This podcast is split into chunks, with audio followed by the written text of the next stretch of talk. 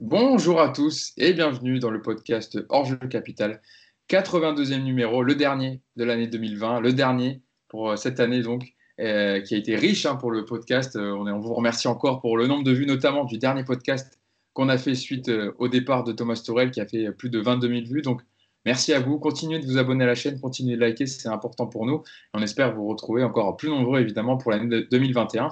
Et donc, avant euh, de découvrir l'année 2021, qui, on l'espère, réservera de, belles choses, de meilleures qu'en 2020, on voulait faire un, bilan sur la moitié de saison euh, du Paris Saint-Germain sur ces euh, quatre premiers mois, hein, parce que la saison a commencé vraiment en septembre avec le, Final 8.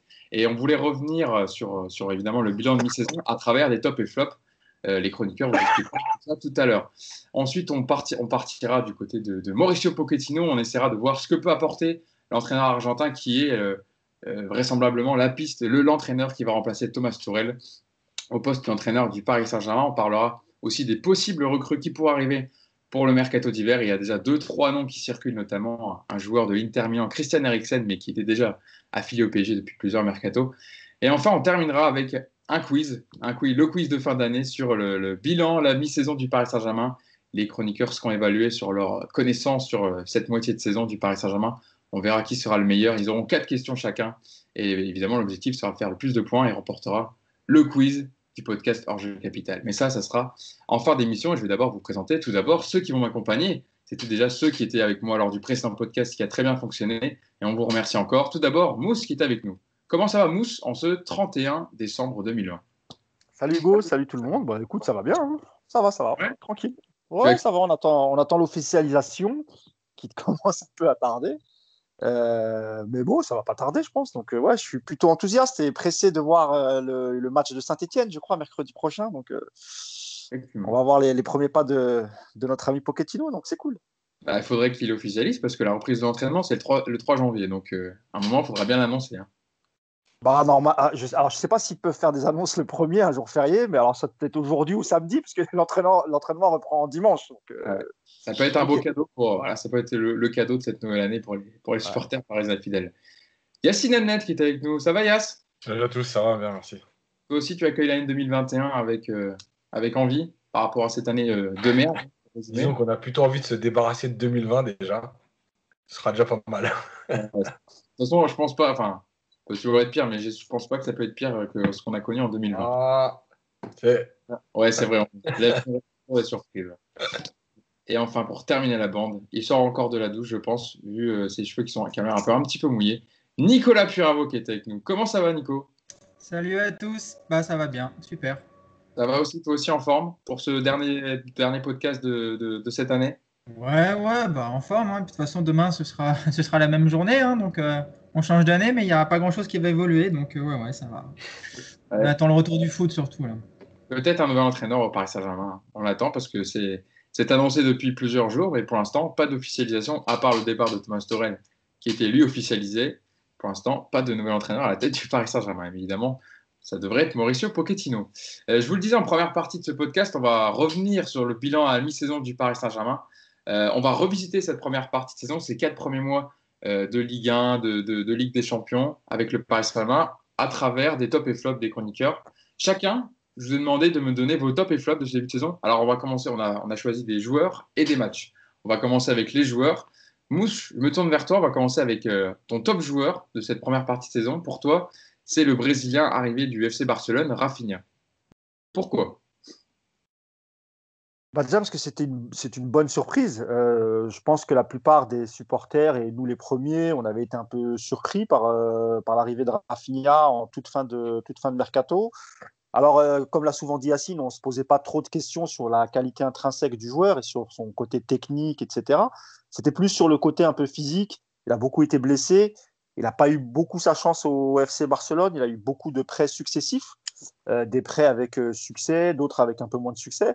Et puis on le voit arriver au, PSG. Puis dès ses premiers matchs, même si dans les premiers matchs il a joué vraiment plutôt simple, je me rappelle de ses premières apparitions, mais tu sentais quand même qu'il y avait cette touche technique qui nous a beaucoup manqué ces derniers temps au, milieu, et notamment lorsque Neymar ne jouait pas.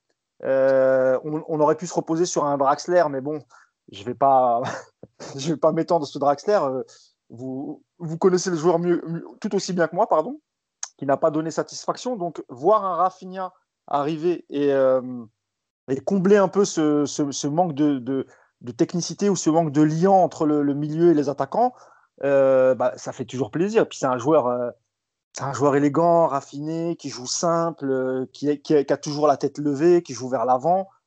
Donc, ouais, pour moi, c'est. alors, il y c'est pas le seul top, hein, euh, bien qu'il n'y en ait pas beaucoup dans cette première partie de saison. Je pense qu'on a bien galéré pour chacun en trouver un.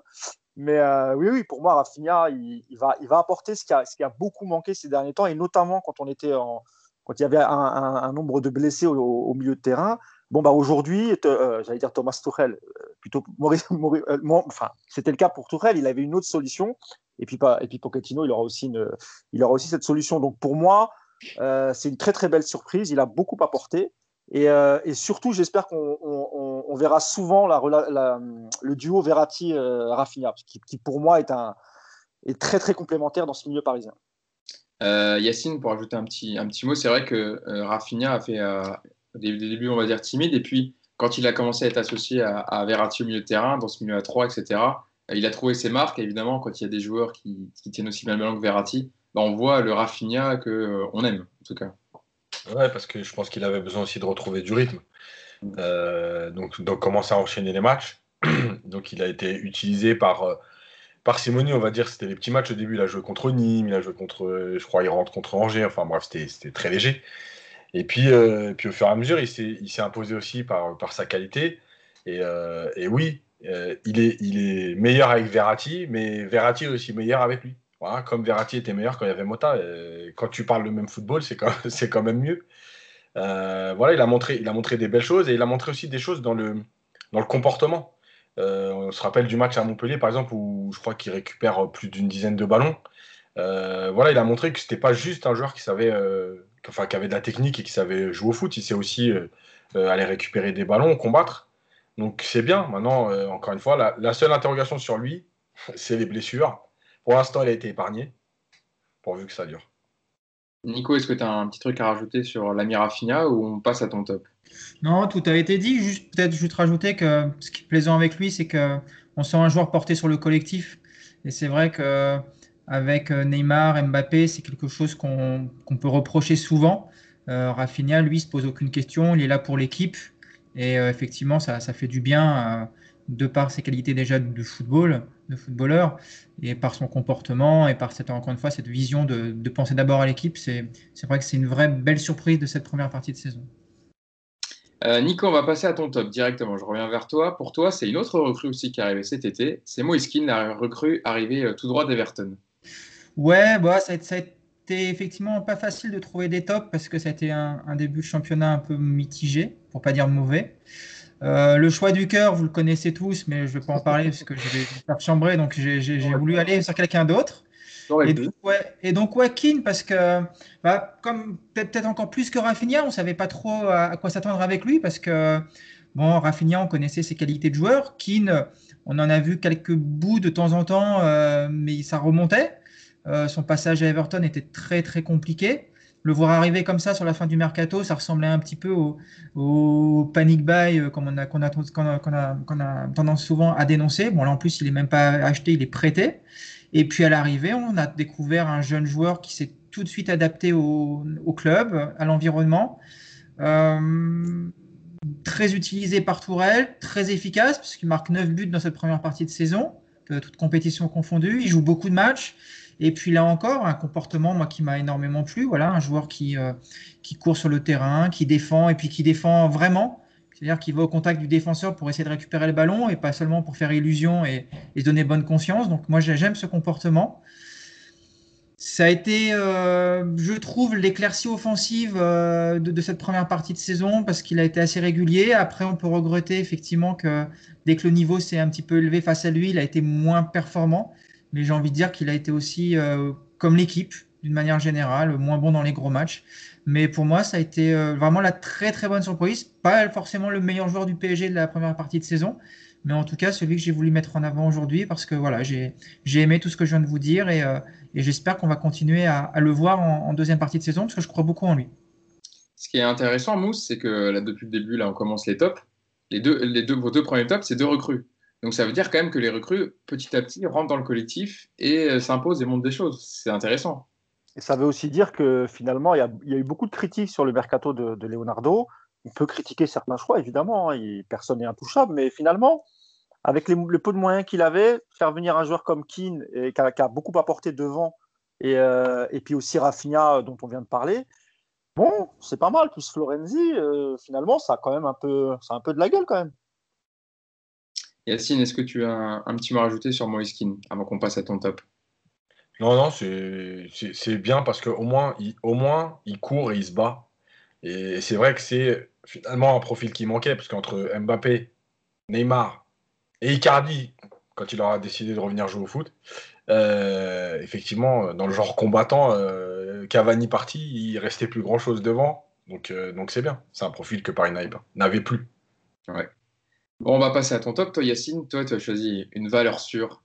Le portier costaricien de 34 ans, San Kaylor, San Kaylor Navas, qui, euh, depuis le début de saison, depuis qu'il arrive au Paris Saint-Germain, tient la baraque derrière et, et, et, rassure vraiment cette défense et l'équipe euh, en elle-même. Ouais, je voulais le mettre en avant parce qu'en fait, on en parle souvent dans les podcasts, mais un peu, euh, ça devient un peu normal. C'est-à-dire qu'on dit un mot rapide, de, bon, bah Navas, voilà, il a été bon, et on passe à autre chose. Et en fait, euh, c'est bien parce que ça veut dire que ça devient normal. Avant, on se serait peut-être extasié sur certains matchs. Aujourd'hui, ça devient normal. Maintenant, euh, ce qui est intéressant, c'est que j'ai vu une stat passer, je crois qu'il y a la moitié des matchs où il fait des, il fait des clean sheets. Euh, mais, mais il fait des clean sheets pas parce que devant lui, ça défend bien. Il fait des clean sheets parce qu'il fait les arrêts qu'il faut quand il faut. Dans plusieurs matchs, même quand Paris dominait ou était meilleur que l'adversaire, il y a toujours, cette année, défensivement, il y a eu quand même de grosses lacunes. Et il y a toujours cet arrêt, euh, ce geste décisif à des moments clés, c'est-à-dire que pour empêcher l'équipe de mener un zéro, pour empêcher l'équipe de revenir à un partout. Euh, il, est, rassurant, il est décisif. Sur sa ligne, il confirme ce qu'on pensait de lui. Euh, et, je voulais le mettre en avant parce que pour moi, je l'ai dit plusieurs fois sur Twitter, ça a été mal compris.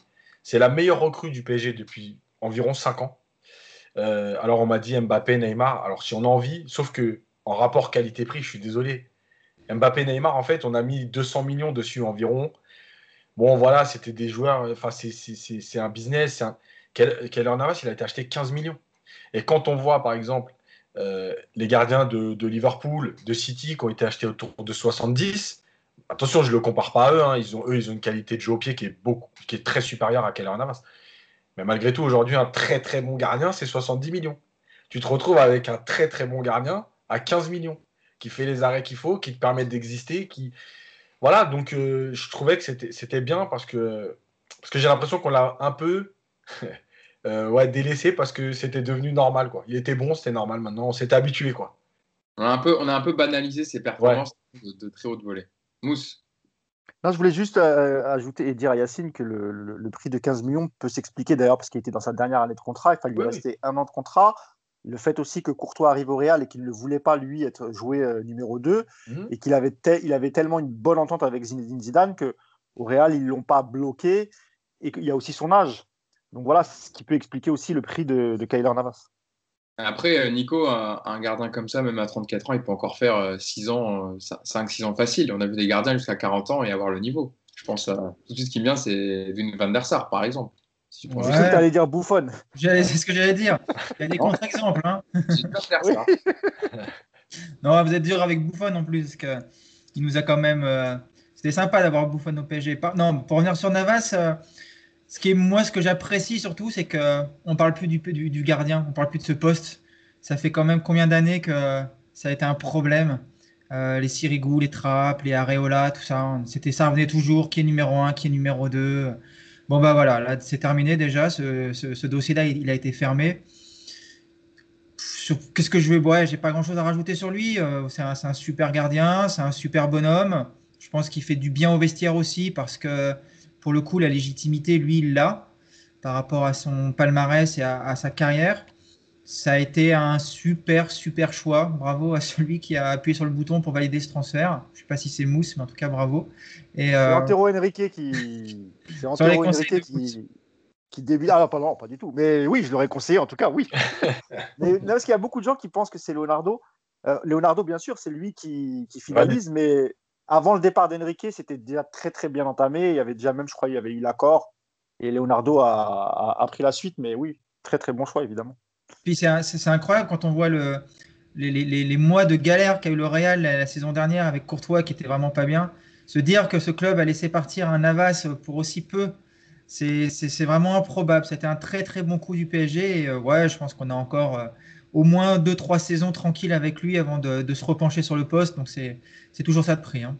Voilà, Thibaut Courtois, tu en parlais, il a eu des, une méforme, mais là, ça il est revenu à son, niveau habituel. Il est quand même, euh, c'est quand même lui qui a sauvé bon nombre de fois aussi le Real cette saison.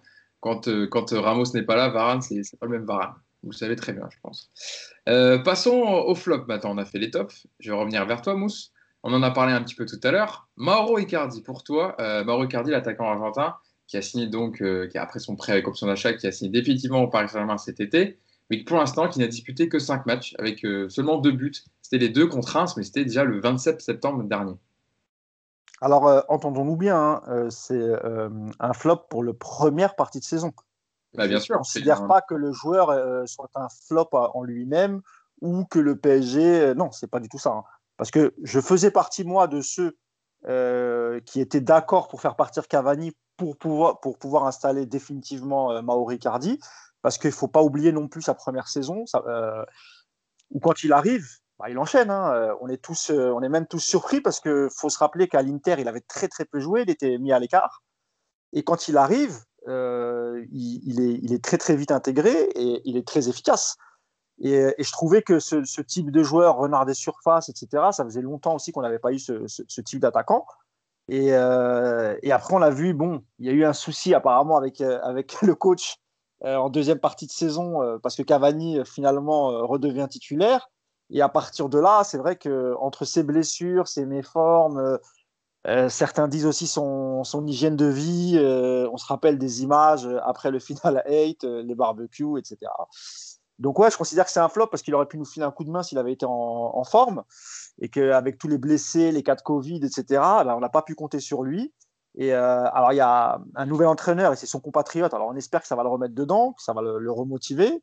Et moi, j'espère vraiment que dans cette deuxième partie de saison, il montrera autre chose et qu'on retrouvera le Mauri Cardi décisif, euh, technique aussi, parce que c'est pas simplement un renard des surfaces. On l'a vu déjà aussi, il fait des jouer en remise, dos au but, euh, combiné avec Neymar et Mbappé. Donc voilà, c'est un flop parce que j'aime beaucoup ce joueur. J'espère vraiment qu'il va revenir en 2021 en forme et, euh, et qu'il va enchaîner les buts.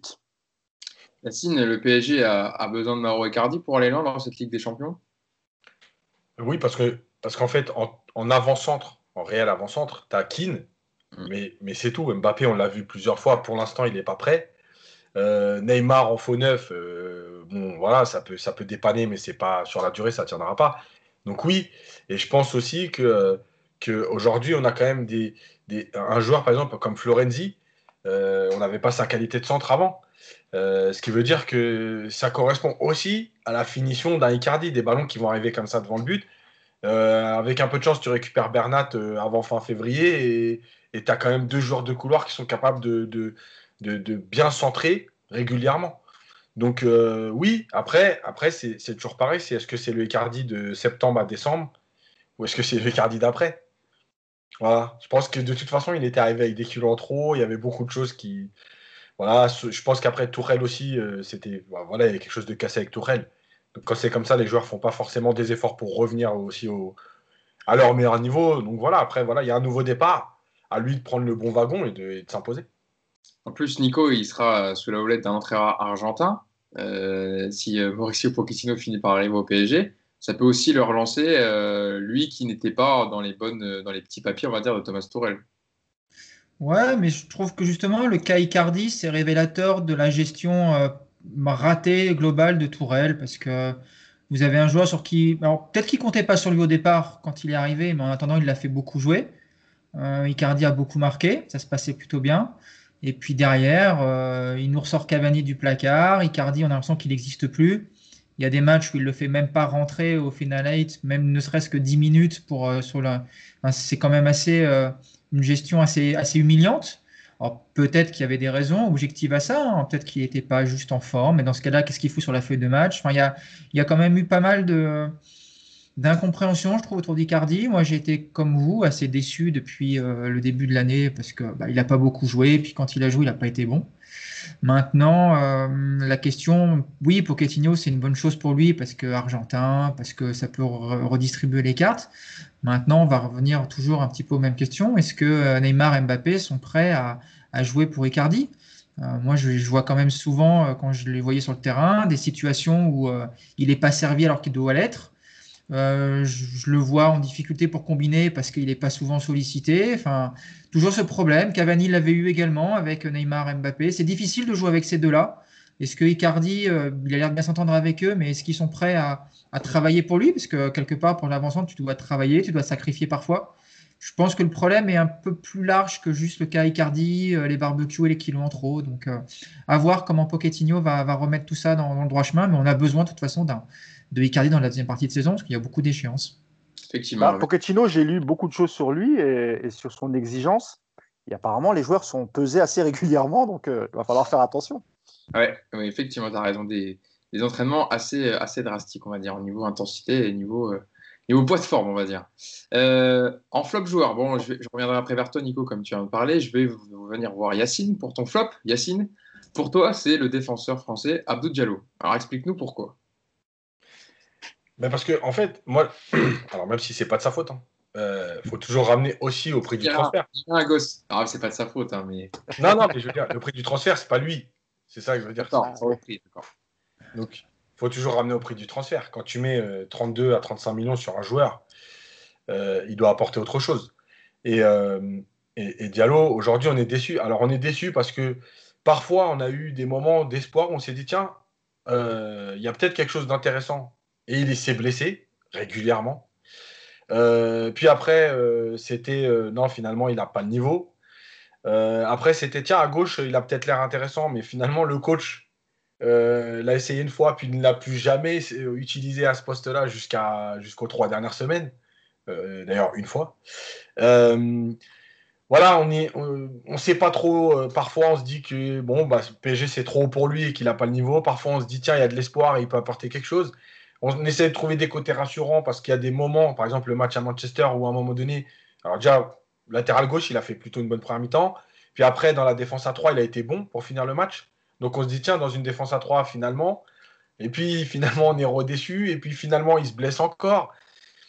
Voilà, c'est des joueurs où l'investissement n'est pas. Il n'y a pas de retour sur investissement. Et il y a, trop de questions. Si on se pose autant de questions, c'est qu'à un moment donné, malgré tout, je pense que c'est aujourd'hui, le PSG, c'est trop pour lui. Aujourd'hui, en tout cas. Mousse, tu penses pareil que Yacine. Est-ce que toi aussi, tu te poses trop de questions sur Abdou Diallo et ses performances avec le PSG Non, mais Yacine, il le sait. Moi, je l'ai toujours trouvé un peu dur avec Diallo. On a souvent discuté. Je ne suis pas forcément d'accord avec lui, parce que pour moi, je trouve d'abord que c'est un bon joueur. Je trouve que balle au pied, euh, même dans la relance, moi, c'est mon avis, mais je trouve meilleur que Kim Pembe, par exemple, dans la relance, hein, je dis bien.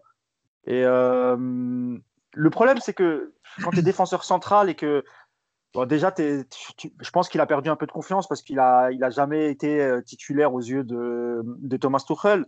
Euh, il joue jamais avec les mêmes joueurs à côté de lui, euh, avec les blessures, les cas de Covid. Il a été dans des défenses à 3, des défenses à 4. toute cette période, toute la première partie de saison, on ne peut pas dire que le PSG était bien. Il y a très peu de matchs références. tout à l'heure, on va parler des, des matchs flop et des matchs top moi, j'ai galéré pour trouver un, bon match, par exemple. Donc, euh, c'est un tout. Et puis, tu ajoutes à ça ces problèmes physiques. Moi, je pense qu'en forme, euh, avec de la confiance et, de la régularité, euh, enfin, je parle de, présence, quoi.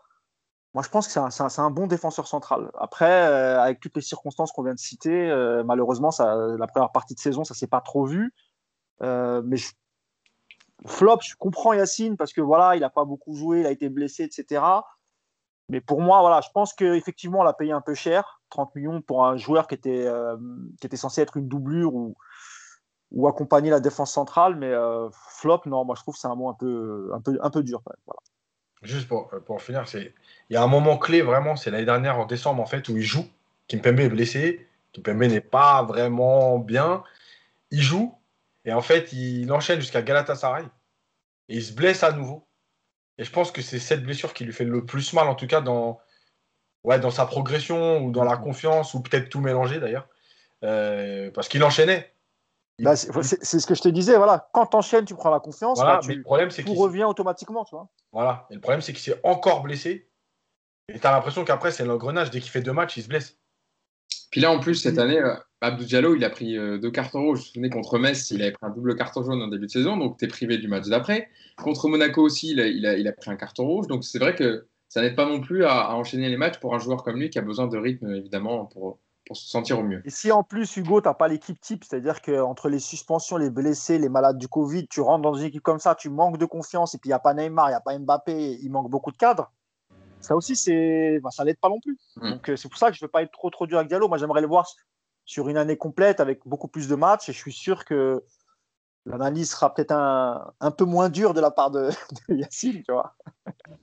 Euh, Nico, passons à ton flop. Passons à ton flop. Toi, tu as choisi un autre défenseur euh, parisien, c'est Thilo Kerrer, le défenseur allemand, qui a joué 13 matchs depuis le début de saison. Explique-nous pourquoi. Bah écoutez, vous prenez ce que vient de dire Yacine, puis vous changez Diallo par Kerrer. Voilà. Merci Yacine, ça m'évite de parler. Non, c'est à peu près les, les mêmes, les mêmes arguments. C'est que déjà, il y a Ah, beaucoup- vous êtes dur quand même. Hein. Ah, Kerrer comparé à Diallo, vous êtes dur quand même. Moi, je vais être dur sur Kerrer parce que déjà, il y a toujours ses blessures et ses problèmes physiques. Ça devient un vrai problème. Donc déjà, pour moi, quand on est aussi souvent sur le flanc, ça de, ça- il y a un moment, il va falloir prendre une décision.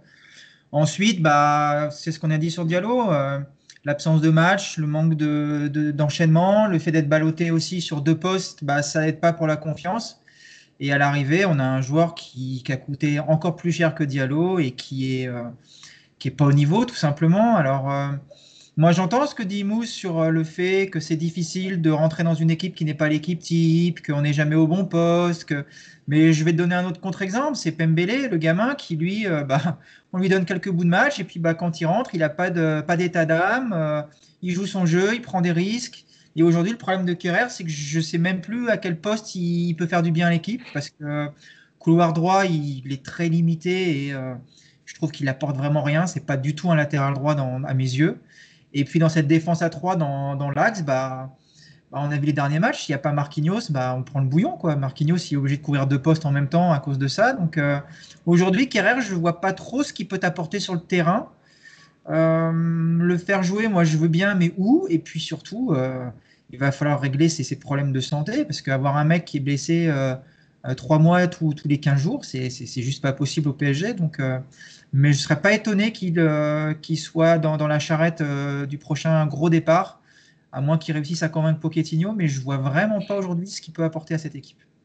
C'est vrai qu'Yacine, on, on l'a vu, il n'y a pas besoin d'aller très loin hein, dans les deux derniers matchs, comme parlait Nico, que ce soit contre Lille, où il a été en fébrile, en difficulté, même contre Strasbourg, euh, avec cette défense à 3, bon, expérimentale, certes, avec Pembele et Kurzawa, mais il a été aussi beaucoup en difficulté. Je vois souvent les réactions des, supporters ou des sueurs du Paris Saint-Germain en disant euh, Thilo normalement, euh, il y a beaucoup de blessures au Paris Saint-Germain, donc il joue, mais normalement, il n'a pas du tout ce niveau pour un club comme ça. Et il ne devrait même pas euh, être, au Paris Saint-Germain. Est-ce que tu es d'accord avec cet avis-là, qu'il n'a pas le niveau, tout simplement, pour le PSG Oui, oui, il n'a pas le niveau, mais euh, je pense qu'il y a plusieurs choses. La première chose, c'est qu'il faut rappeler, on l'aurait fait pour plein d'entraîneurs, parce qu'il y a par exemple un entraîneur comme Rudy Garcia, avec lequel on a souvent cité ce genre de choses. Il a les mêmes agents que Thomas Tourel. Voilà. Donc déjà, première chose, pour moi, ça, c'est c'est quelque chose d'incohérent dans un club. On ne peut pas prendre des joueurs. Il y a conflit d'intérêt. Euh, bien sûr. Donc déjà, ça, c'est la première chose. Et Ensuite, ils n'ont plus le même agent. Hein, c'est, Non, mais quand il a signé. C'est Zahavi maintenant qui prend les intérêts Oui, de Tourelle. Mais a avant, c'était Rogon, oui, oui, Voilà. bien sûr. Euh, donc, ensuite, effectivement, personne ne sait finalement c'est quoi son. Parce que même en équipe d'Allemagne, moi je l'ai déjà vu dans une défense à 3, je l'ai déjà vu couloir dans une défense à 5. Euh, on a l'impression que c'est un joueur qui peut jouer partout, mais nulle part. Parce que je l'ai même déjà vu numéro 6. Euh, euh, et puis, et puis Kerrer, le problème, c'est que. Alors, c'est peut-être un signe du destin, mais il y a eu un Tourelle avant Manchester 2019 et après Manchester 2019. Il y a un Kerrer avant Manchester 2019 qui est pas impressionnant, mais bon, qui essaye de combler, qui est plutôt combatif et tout. Et il y a un, il y a après. Ça- quand il coûte le match, enfin le match, en tout cas, il coûte le premier but au bout d'une minute contre Manchester, je pense que mentalement, lui, vraiment, il s'en est jamais remis. Parce que euh, il y a quand même. Ok, il n'est pas bon, mais il y, a des, choses qu'il fait sur le terrain où c'est pas possible d'être aussi fébrile. Tu vois, que tu sois fébrile hein, dans un grand match, je veux bien, mais que tu sois fébrile dans tous les matchs, que ce soit Dijon, Lille, Brest ou, Bayern, c'est toujours le même jeu. Il peut plus rien faire. Quoi. Donc, euh, oui, lui, il doit faire partie du wagon. Euh, et peut-être qu'il se relancera ailleurs. Hein. Et en tout cas, pour moi, le PSG, c'est fini. Euh, Mousse, est-ce que tu veux rajouter un petit mot sur Thilo Kerrer avant qu'on passe au top et flop pour les matchs? Ouais, non, quand je, juste pour dire à Nico que quand il dit que Diallo, Kerrer, c'est pareil, moi je trouve pas du tout, parce que Diallo, tu peux trouver quand même quelques matchs où il a fait des matchs intéressants, alors que Kerrer, depuis Manchester, et là je rejoins Yacine, c'était mon argument, depuis la défaite au parc et, euh, et le premier but qu'on prend par sa faute, on l'a complètement perdu. Donc euh, moi, je reste persuadé que, que, oui, il sera dans le wagon de départ, alors soit cet hiver, soit, euh, soit l'été prochain, mais lui, pour le coup, voilà, oui, je pense que lui, il n'a pas le niveau, contrairement à Diallo. Moi, je pense que Diallo, il a le niveau quand même pour jouer au, Paris Saint-Germain. Je pense que Kerrer, il ne l'a pas ou il l'a plus. Peut-être qu'il le retrouvera, comme le dit Assine, plus tard dans un autre club. C'est des choses qui arrivent. Mais je pense qu'au PSG, je vois pas ce que. À moins que Pochettino fasse des miracles, hein, sait-on jamais, mais euh, mm. moi, j'y crois pas beaucoup. Moi, je pense que je pense que c'est bientôt fini pour lui euh, cet hiver, cet été. Enfin, encore faut-il trouver un club qui va le prendre. Euh, après, il faut aussi que le, PSG s'y retrouve, qui essaie de récupérer un peu d'argent. Euh, c'est compliqué hein, avec le Covid et tout, c'est compliqué. Après, euh, c'est un jeune joueur, il est internationalement, bon, il a une carte de visite, même si, pour, quel, pour un club, bien sûr. Les matchs, pour un club qui n'a pas vu les matchs, tu peux arriver à Londres. Voilà, tu présentes le CV. Moi, je pense qu'il peut jouer dans un, dans un bon club de Première Ligue. Il peut aussi jouer dans un bon club de Bundesliga. non, il y a, oui, bien sûr, évidemment, c'est possible. Non, mais je, je, suis dur, évidemment. Je, je rigole, je tape pas dessus gratuitement, mais c'est peut-être que voilà, peut pas le, le Paris Saint-Germain n'était pas tout simplement le bon club pour. pour ah oui? Voilà, ça arrive aussi des, des, des, mauvais choix de carrière. Euh, passons à vos top et flop match. Euh, je vais venir vers toi, Nico. On va essayer de faire moins long. Je ne vais pas vous interroger les trois sur le match hein, parce qu'on a encore beaucoup de choses à voir après. Euh, pour toi, ton top match, c'est un match qui s'est fini il n'y a pas longtemps de ça. C'était le Lille Paris Saint-Germain, le premier contre le deuxième. C'était le gros choc hein, de, de, cette, de, cette Ligue 1, euh, qui a terminé sur un 0-0, mais toi, tu voulais appuyer plus particulièrement sur le milieu de terrain Rafinha Verratti, qui avait bien marché. Ouais, c'est paradoxal de ressortir ce match, mais euh, j'étais tellement convaincu qu'on allait se prendre une douille à Lille que j'ai été finalement assez déjà soulagé à la fin de cette rencontre et puis même globalement satisfait parce que j'ai retrouvé un PSG euh, qui maîtrisait le ballon, qui maîtrisait le jeu. Alors évidemment, Offensivement, c'était très compliqué. Il y a eu très peu d'occasions, mais euh, voilà, on a annoncé l'enfer à Paris. À l'arrivée, j'ai vu une équipe qui retrouvait de la confiance, et puis surtout, j'ai vu un, milieu de terrain, Rafinha Verratti, qui, euh, qui m'a vraiment réconcilié avec le ballon. Voilà, on a enfin revu du, football, du jeu, de la cohérence. Et, euh, et voilà, donc j'ai voulu mettre ce match en avant, et puis surtout, j'espère que ça va que ça va appeler d'autres prestations avec autant de maîtrise. Et puis bon, après, on affinera sur les, le, la, faculté de, marquer des buts, tout ça. Mais voilà, au moins retrouver cette maîtrise qu'on avait connue il y a quelques temps et qu'on avait vraiment perdu. Là, ça m'a vraiment fait plaisir de voir ce match. Yacine, toi, en top match, tu as choisi le dernier match de Ligue des Champions du Paris Saint-Germain, la victoire 5-0 face à l'Istanbul Başakşehir au Parc des Princes. Franchement, pour une fois, j'ai pris le score. c'est le meilleur match de l'année. Non, mais euh, c'est vrai que c'était, on a, on a dit aussi dans le podcast, euh, collectivement, c'était un, un, très bon match du Paris Saint-Germain. Voilà, on va dire que contre ce Bassac là qui était très faible, euh, oui, c'était, cohérent en fait. C'était le match, on va dire, un des plus cohérents où chacun a respecté son rôle, où chacun a su ce qu'il avait à faire. Voilà, il y a eu des beaux buts. Euh, c'était un match. Euh, c'était, franchement, j'ai pas grand chose à dire. c'était, un match plaisant à voir. On avait un très bon Neymar, comme on aime voir, etc. Donc voilà, il y avait plusieurs éléments positifs sur ce match qui font que tu as choisi ce match en top. Voilà. Nico, et, un très bon Baker ce soir-là, si je peux me permettre. un bon Baker, malgré sa reprise. C'est pas une coïncidence. voilà. On a vu sa belle reprise de Claude Zempoto, mais effectivement, Baker a fait un, bon match. Euh, Mousse, toi, ton top match, c'est le PSG 1 la victoire du Paris Saint-Germain contre les Psyches au Parc des Princes, dans une prestation quand même très laborieuse collectivement, mais le Paris Saint-Germain a gagné ce match avec un penalty victorieux de Neymar. Et puis après, le reste du temps, le PSG euh, a défendu. Hein. Bon, Hugo, je t'avais dit quoi hier sur le groupe WhatsApp? Je t'ai dit, je mets ça parce que j'ai pas, en fait, mais même le je, je, me rappelle bien que c'était un match euh, dégueulasse, comme, quand même à dire Yacine, mais il n'y a, a, pas de match référence en première partie de saison. Franchement, quand j'ai vu que Nico avait choisi Lille, Et comme moi, j'ai pas de mémoire du tout, je me suis dit, c'est vrai, y a Lille, au moins, dans le contenu, il y a eu quelque chose. Là, en fait, j'ai choisi Leipzig parce que en battant Leipzig, vu qu'on on avait très très mal démarré en Ligue des Champions, c'est ce qui a permis de garder espoir pour le déplacement à Manchester. Et c'est uniquement la raison pour laquelle, parce qu'ils n'ont pas cédé à la pression. Ils avaient une grosse pression et malgré tout, ils ont réussi quand même à, à passer ce cap et battre Leipzig pour pouvoir rester en vie et pouvoir espérer encore. Et je dis pas arriver serein à Manchester, mais bon, voilà, avoir des chances de se qualifier. C'est la seule raison pour laquelle j'ai choisi ce match parce que honnêtement, comme je, viens de te le dire, en première partie de saison, euh, il y a eu des victoires, euh, pas de problème et tout, mais d'abord, il n'y en a pas une euh, contre les gros du championnat. Quand je dis les gros, entre guillemets, Marseille, Lyon, Monaco. Et en Ligue des Champions, bah, le contenu n'était pas plus reluisant. Donc, voilà, c'est uniquement parce que ça nous a permis de, de garder espoir et, finalement bah, battre Manchester, Basak-Shehir et finir premier du groupe. Voilà. Moi, personnellement, j'aurais mis. J'étais étonné que vous ne mettiez pas le, Manchester PSG, voilà, la victoire ultra forte, même si le PSG a souffert, même si le PSG est passé à deux doigts de l'élimination. Collectivement, j'ai trouvé quand même qu'il y avait quelque chose, comme le disait Yacine, de cohérent et qu'au final, il fallait aussi gagner ce match pour passer premier à la tête du groupe. Donc, voilà. moi, j'aurais choisi ce match personnellement. Et après... je dire juste pourquoi je ne le mets pas, parce que pour moi, il y a trop un tournant qui est, bah oui, mais oui, comme dans tous les matchs. Non, ouais, mais attends, il y, y, en a deux, c'est l'action de Martial quand même. Je l'ai revu encore hier là, parce que je sais plus sur quoi il y avait. Non, mais ah, le raté, il est incroyable. C'est un truc de fou ce qui s'est ah, Ouais, bah oui. Je suis d'accord, je suis d'accord. Et Cavani aussi, Cavani qui. Oui, ouais, euh, derrière.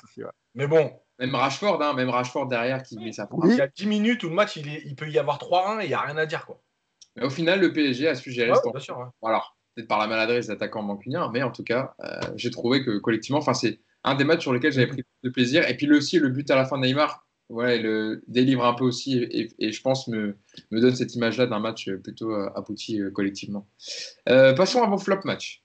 Nico, je me tourne vers toi. Toi, tu as alors là, par contre, là, vous aviez le choix du coup pour le coup. Hein. Pas de, pas de Toi, tu as choisi la défaite du PSG à Louis II contre Monaco, la défaite 3-2 du Paris Saint-Germain après avoir mené 2 heures à la mi-temps et défaite à la fin 3 buts à 2.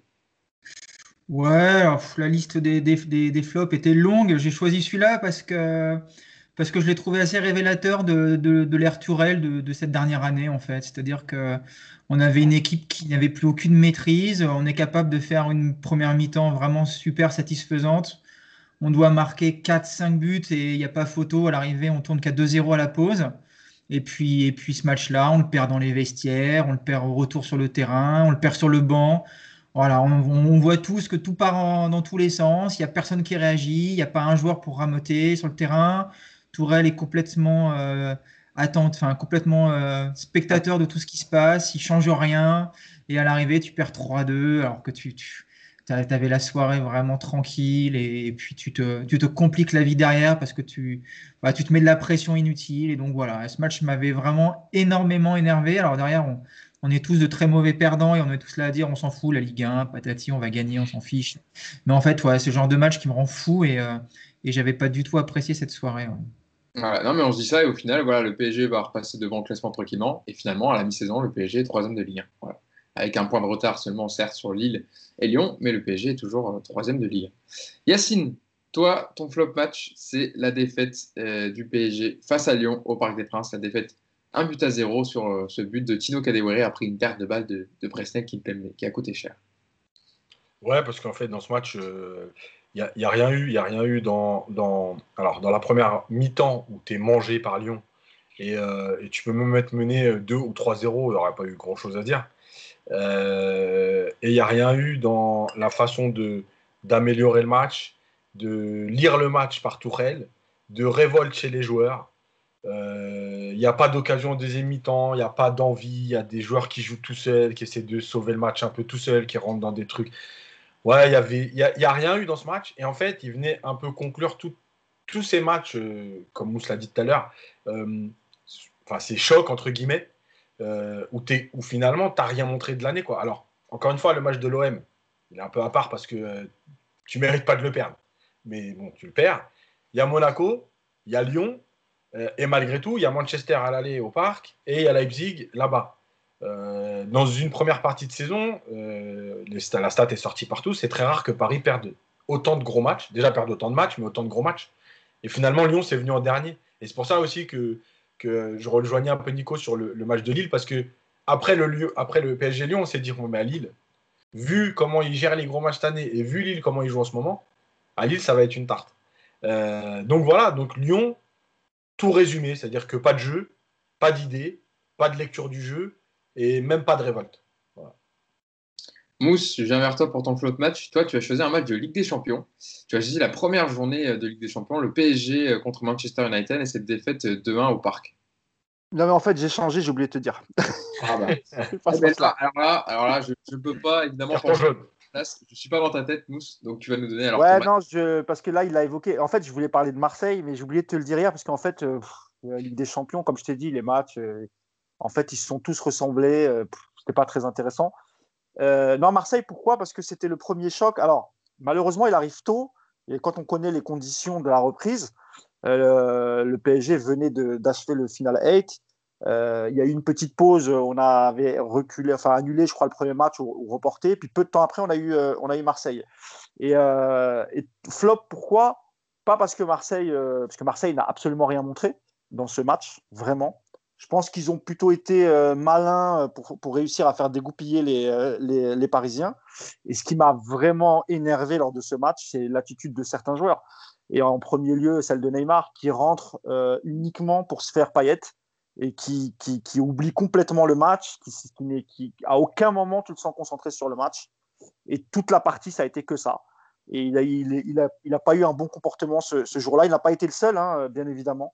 Mais euh, et, je mets de côté les polémiques de racisme et tout. Je parle même pas de ça. Je parle là, là je parle vraiment de terrain. Et, euh, Paredes qui rentre pareil, qui, a une seule chose, c'est qu'il veut manger son copain Neymar et, il oublie le football. Euh, ce jour-là, comme, aime bien le dire Yacine, ils n'ont pas respecté le foot. Ils n'ont pas respecté, certains n'ont pas respecté leurs partenaires. Et, ça a donné une défaite euh, historique, j'allais dire, pour le PSG, et enfin plutôt une victoire historique pour Marseille. Ça faisait des années déjà qu'ils n'avaient pas battu le PSG mais surtout au Parc des Princes.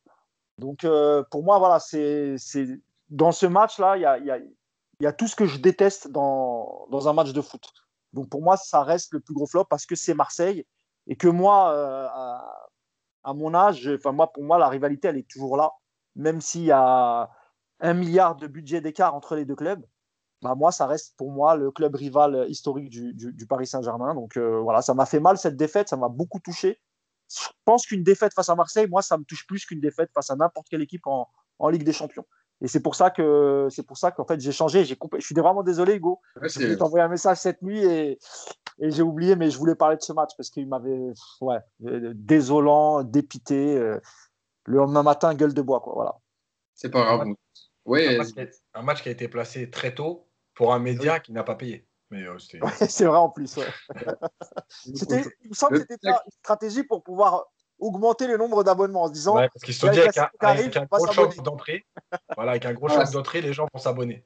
C'était le petit tag de Yacine avant la fin d'année 2020. Merci. merci et, oui, et juste pour finir, euh, euh, c'est un match qui nous a coûté de grosses suspensions et, qui nous a désavantagé pour la, enfin désavantagé, qui nous a mis un peu des bâtons dans les roues pour la, pour la suite du championnat.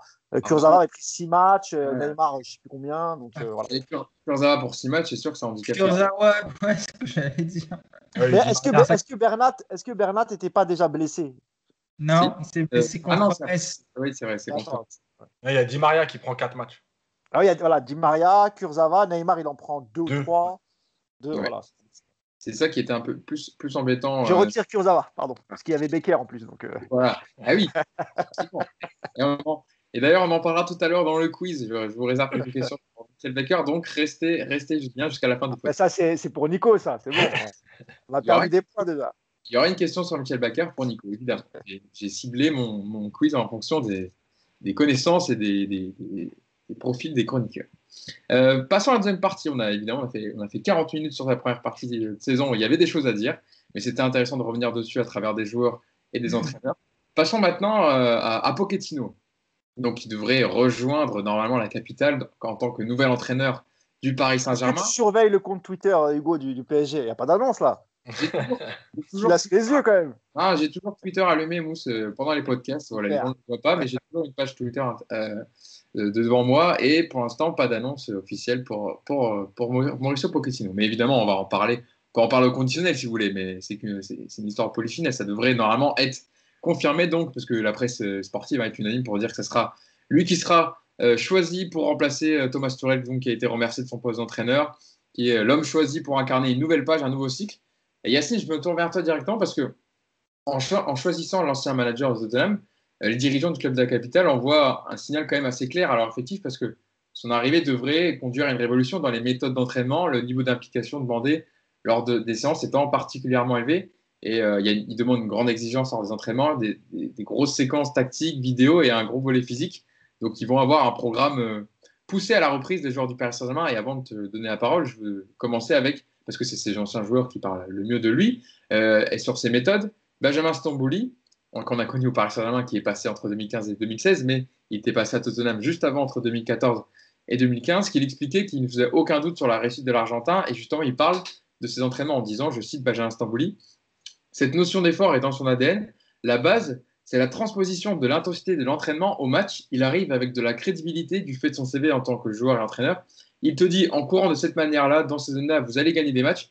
Lui est convaincu de l'efficacité de sa méthode. Son défi sera d'être suivi. C'est un peu ça aussi euh, ce qu'on attend de Mauricio Pochettino, cette capacité de, de, transposer ce qu'il met en place à l'entraînement dans les matchs. Oui, parce qu'en en fait, c'est ce qu'on appellerait un disciple de Bielsa. Euh, alors moins borné, qui est plus capable de s'adapter, mais malgré tout, c'est euh, une filiation comme Guardiola, comme Simeone. Euh, et, c'est vrai que tous ceux-là, ils ont ce truc en commun de dire que le foot, ça se joue avec de l'intensité. et que cette intensité, en fait, elle doit déjà être mise à l'entraînement. C'est-à-dire que c'est pas le jour du match, tu allumes la lumière et tu dis, tiens, aujourd'hui, on va courir. Ça se passe pas comme ça. Donc, effectivement, il a des méthodes de travail et d'entraînement qui sont avec des exercices très poussés très basé sur l'intensité, avec des grosses séances, euh, parfois même euh, des séances où les joueurs se plaignaient que c'était peut-être des fois trop dur, trop long. Euh, mais en tout cas, ils, ils ont, ont, tiré bénéfice puisque, puisque sur le terrain, en tout cas, ils montraient des choses dans l'intensité. pour ceux qui nous expliquent que Pochettino n'a toujours rien gagné, je rappelle qu'il a entraîné que Tottenham qu'on le veuille ou non, euh, il a remis Tottenham dans le Big Four parce que ça faisait plus de 20 ans que Tottenham n'était pas dans les quatre premiers quand il les reprend. Mm. Euh, et donc, euh, il faut tout... c'est comme si on disait aujourd'hui, Rennes fait quatre fois sur les cinq prochaines années, quatre fois sur le podium de la Ligue 1. voilà. Et bien Tottenham, c'est la même chose. donc, ces méthodes, elles, elles fonctionnent effectivement, le plus dur, entre guillemets, ça va être de faire adhérer les joueurs. Parce que dans ce PSG-là, il y a des joueurs qui ont pris de mauvaises habitudes. De choisir leurs séances, de choisir leurs exercices, de ne pas forcer parce que de toute façon, ils sont sûrs d'être titulaires. Et, euh, ça, ça, va être un problème. Ou peut-être pas d'ailleurs. Mais en tout cas, c'est le point d'interrogation. Euh, voilà, la dernière chose, c'est que Pochettino, c'est un joueur, c'est un entraîneur qui, euh, qui, qui mise beaucoup sur le groupe. Voilà, il est de ce côté-là très proche d'un Ancelotti, par exemple, humainement, où il, essaie de concerner un maximum de joueurs. Il n'a pas, pas, peur de lancer des jeunes, il n'a pas peur de faire de la rotation. Euh, même si, euh, dans un gros match, par exemple, quand on regardait jouer Tottenham, pour ceux qui suivaient Tottenham, il n'y a jamais eu de réelle surprise. L'équipe qui allait démarrer, à un joueur près, on la connaissait. Mm. mais sur la durée du championnat, tous les joueurs ont été concernés. C'est-à-dire que s'il a un blessé, s'il a un suspendu, il peut mettre un joueur qui a soi-disant un peu moins joué, qui était considéré comme remplaçant, mais qui a déjà du temps de jeu et qui peut être dans le rythme rapidement. Donc humainement, il se rapproche beaucoup de, on va dire si on faisait un mélange un peu, ce serait Bielsa et Ancelotti. Quoi. Euh, Nico, euh, il y, s'en parler, c'est vrai que la méthode Pochettino est basée sur une grosse intensité pendant les séances d'entraînement, mais est-ce qu'elle peut être transposée dans ce pari-là? Est-ce qu'il va pouvoir changer l'ADN d'une équipe qui est affaiblie par une dizaine de blessés avant la trêve, dans un contexte difficile, on le sait, avec, euh, l'absence de vraie coupure avec le Final 8, de préparation physique d'avant-saison, un enchaînement de matchs tous les trois jours, et surtout un cahier des charges à remplir, parce qu'il doit euh, euh, gagner évidemment la Ligue 1, et puis aussi il y a ce huitième de finale qui, arrive le début février avec Barcelone. Donc il va avoir des échéances très rapidement à négocier. À court terme, ça me paraît difficile. Déjà, dans un premier temps, ne serait-ce que par rapport aux blessures. L'effectif, le 3, pour la reprise, il va pas être complètement par magie, euh, on va pas retrouver euh, tout le monde sur pied, opérationnel à 100%. Donc ça, c'est une donnée qu'il va falloir prendre en compte, comme on l'avait aussi prise avec Tourelle, même si on était souvent dur avec lui. Il faut quand même avoir conscience que l'effectif cette année est très amoindri. Après, moi, ce qui me donne espoir, il y a, deux choses avec Pochettino. C'est que déjà la première, la première c'est que je pense qu'il connaît déjà bien l'effectif. Euh, on n'est pas dans le cas d'un Domenech qui débarque à Nantes et je pense qu'il ne connaît pas la moitié des joueurs. Euh, voilà, Pochettino, il a, il a envoyé des gens de son staff voir des matchs du PSG depuis plusieurs mois déjà, parce que ça fait quand même euh, quelques mois que cette, arrivée est dans l'air du temps. il a parlé à Emery, j'ai appris ça dans la presse là hier. Il a été rencontré au Emery pour parler du PSG. Il connaît déjà aussi le club, donc il y a déjà cet aspect, on n'arrive pas avec un entraîneur qui débarque, et je pense que déjà, il a bien cerné cet effectif. Après, euh, après ces méthodes, effectivement, elles sont là sur le papier, quand on, en parle, ça semble pas du tout coller avec euh, les joueurs qu'on a actuellement. Maintenant, euh, c'est un nouvel entraîneur qui débarque. S'il a les cartes en main pour faire jouer la concurrence, pour écarter des joueurs s'il estime qu'ils ne sont pas dans son cadre pour le moment, alors on aura, je pense, une bonne surprise. Si à contrario, euh, vous avez un Neymar ou un, un, ou Mbappé qui, vont chouiner devant le président d'ici une semaine ou deux semaines en disant oh là c'est trop dur, euh, dites quelque chose, et que derrière la présidence explique à Pochettino qu'il faut un petit peu tempérer, effectivement on va reconnaître les mêmes problèmes. Maintenant pour finir, je me rappelle des six premiers mois d'Emery où ça se passait quand même pas trop mal. Je me rappelle des six premiers mois de Tourelle où euh, on avait a priori le plus beau PSG qu'on a eu depuis que QSI soit arrivé. Je me dis que les six prochains mois de Pochettino devraient être porteurs de bonnes choses parce que euh, parce qu'il y a cet élan, il y a cette envie de prouver. Donc, euh, je pense que dans un premier temps, ça devrait coller. Euh, Mousse, il y en a un qui connaît bien Mauricio Pochettino, c'est Luis Fernandez, qui évidemment l'a eu comme joueur entre 2001 et 2003 quand Mauricio Pochettino était au Paris Saint-Germain, qu'il a été fait venir et il en avait fait son capitaine d'ailleurs.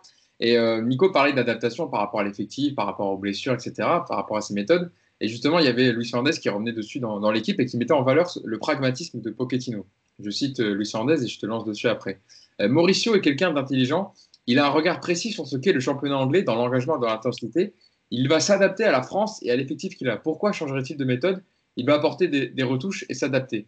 C'est vrai que, de toute façon, entre l'équilibre de son vestiaire et le niveau d'effort demandé par rapport à son projet de jeu, Pochettino va devoir trouver un, compromis. En tout cas, là, à court terme. Bah, en fait, entre la première ligue et la Ligue 1, il y a tellement de différences que quand tu es en première ligue et tu, diriges une équipe du, top 6, euh, tu sais qu'il y a beaucoup de concurrence. Et en plus, la mentalité anglaise, le fighting spirit, tout ça, tu n'as pas besoin de forcer les choses. En fait, dans le championnat anglais, euh, on sait que les, joueurs, ils se donnent toujours à 100%. Je ne dis pas que les matchs sont toujours bien, mais par contre, tu sens qu'il y a toujours beaucoup d'intensité, quelles que soient les équipes, en fait. Et là, en fait, tu vas te retrouver à, diriger une équipe qui est archi dominante et qui n'a jamais fait d'effort parce qu'elle est tellement euh, sûre de ses forces et elle est tellement au-dessus que c'est en fait son travail ça va être de, trouver la motivation chez les joueurs de tout donner que ce soit face à Dijon l'équipe préférée de Nicolas ou euh, face à tu vois, Manchester City, euh, si, si tu amené à les rencontrer. En... Et ça va être ça pour lui la difficulté en fait. Et, et, je pense que la difficulté de tous les coachs, c'est ça. C'est d'essayer de maintenir ce, niveau d'exigence, quel que soit l'adversaire et, et, quelle que soit la compétition. Et c'est là qu'on va l'attendre, Pochettino. Moi, je pense que euh, ce qu'il a fait à Tottenham, c'est quand même extraordinaire parce qu'il faut se rappeler que Tottenham, ces dernières années, c'était quasiment une équipe lambda de première ligue comme tu pourrais dire avec euh, Newcastle, Southampton, ce genre de club. Et quand lui, il arrive, euh, il fait du bon boulot, il les emmène régulièrement en Coupe d'Europe, euh, il fait finaliste Coupe d'Europe avec un Lucas qui met un triplé en demi-finale face à l'Ajax. Donc, donc voilà, maintenant, est-ce qu'il va réussir à transposer ça dans une équipe qui est archi dominante et, en, et qui plus est en marchant parfois sur le terrain moi, je, voilà, je, je, pense qu'il peut y arriver, effectivement. D'une part, parce qu'il y a, il y a pas mal d'Argentins. Donc, je pense que ça, ça, peut être des bons relais pour lui. Il y a beaucoup de joueurs qui doivent se relancer.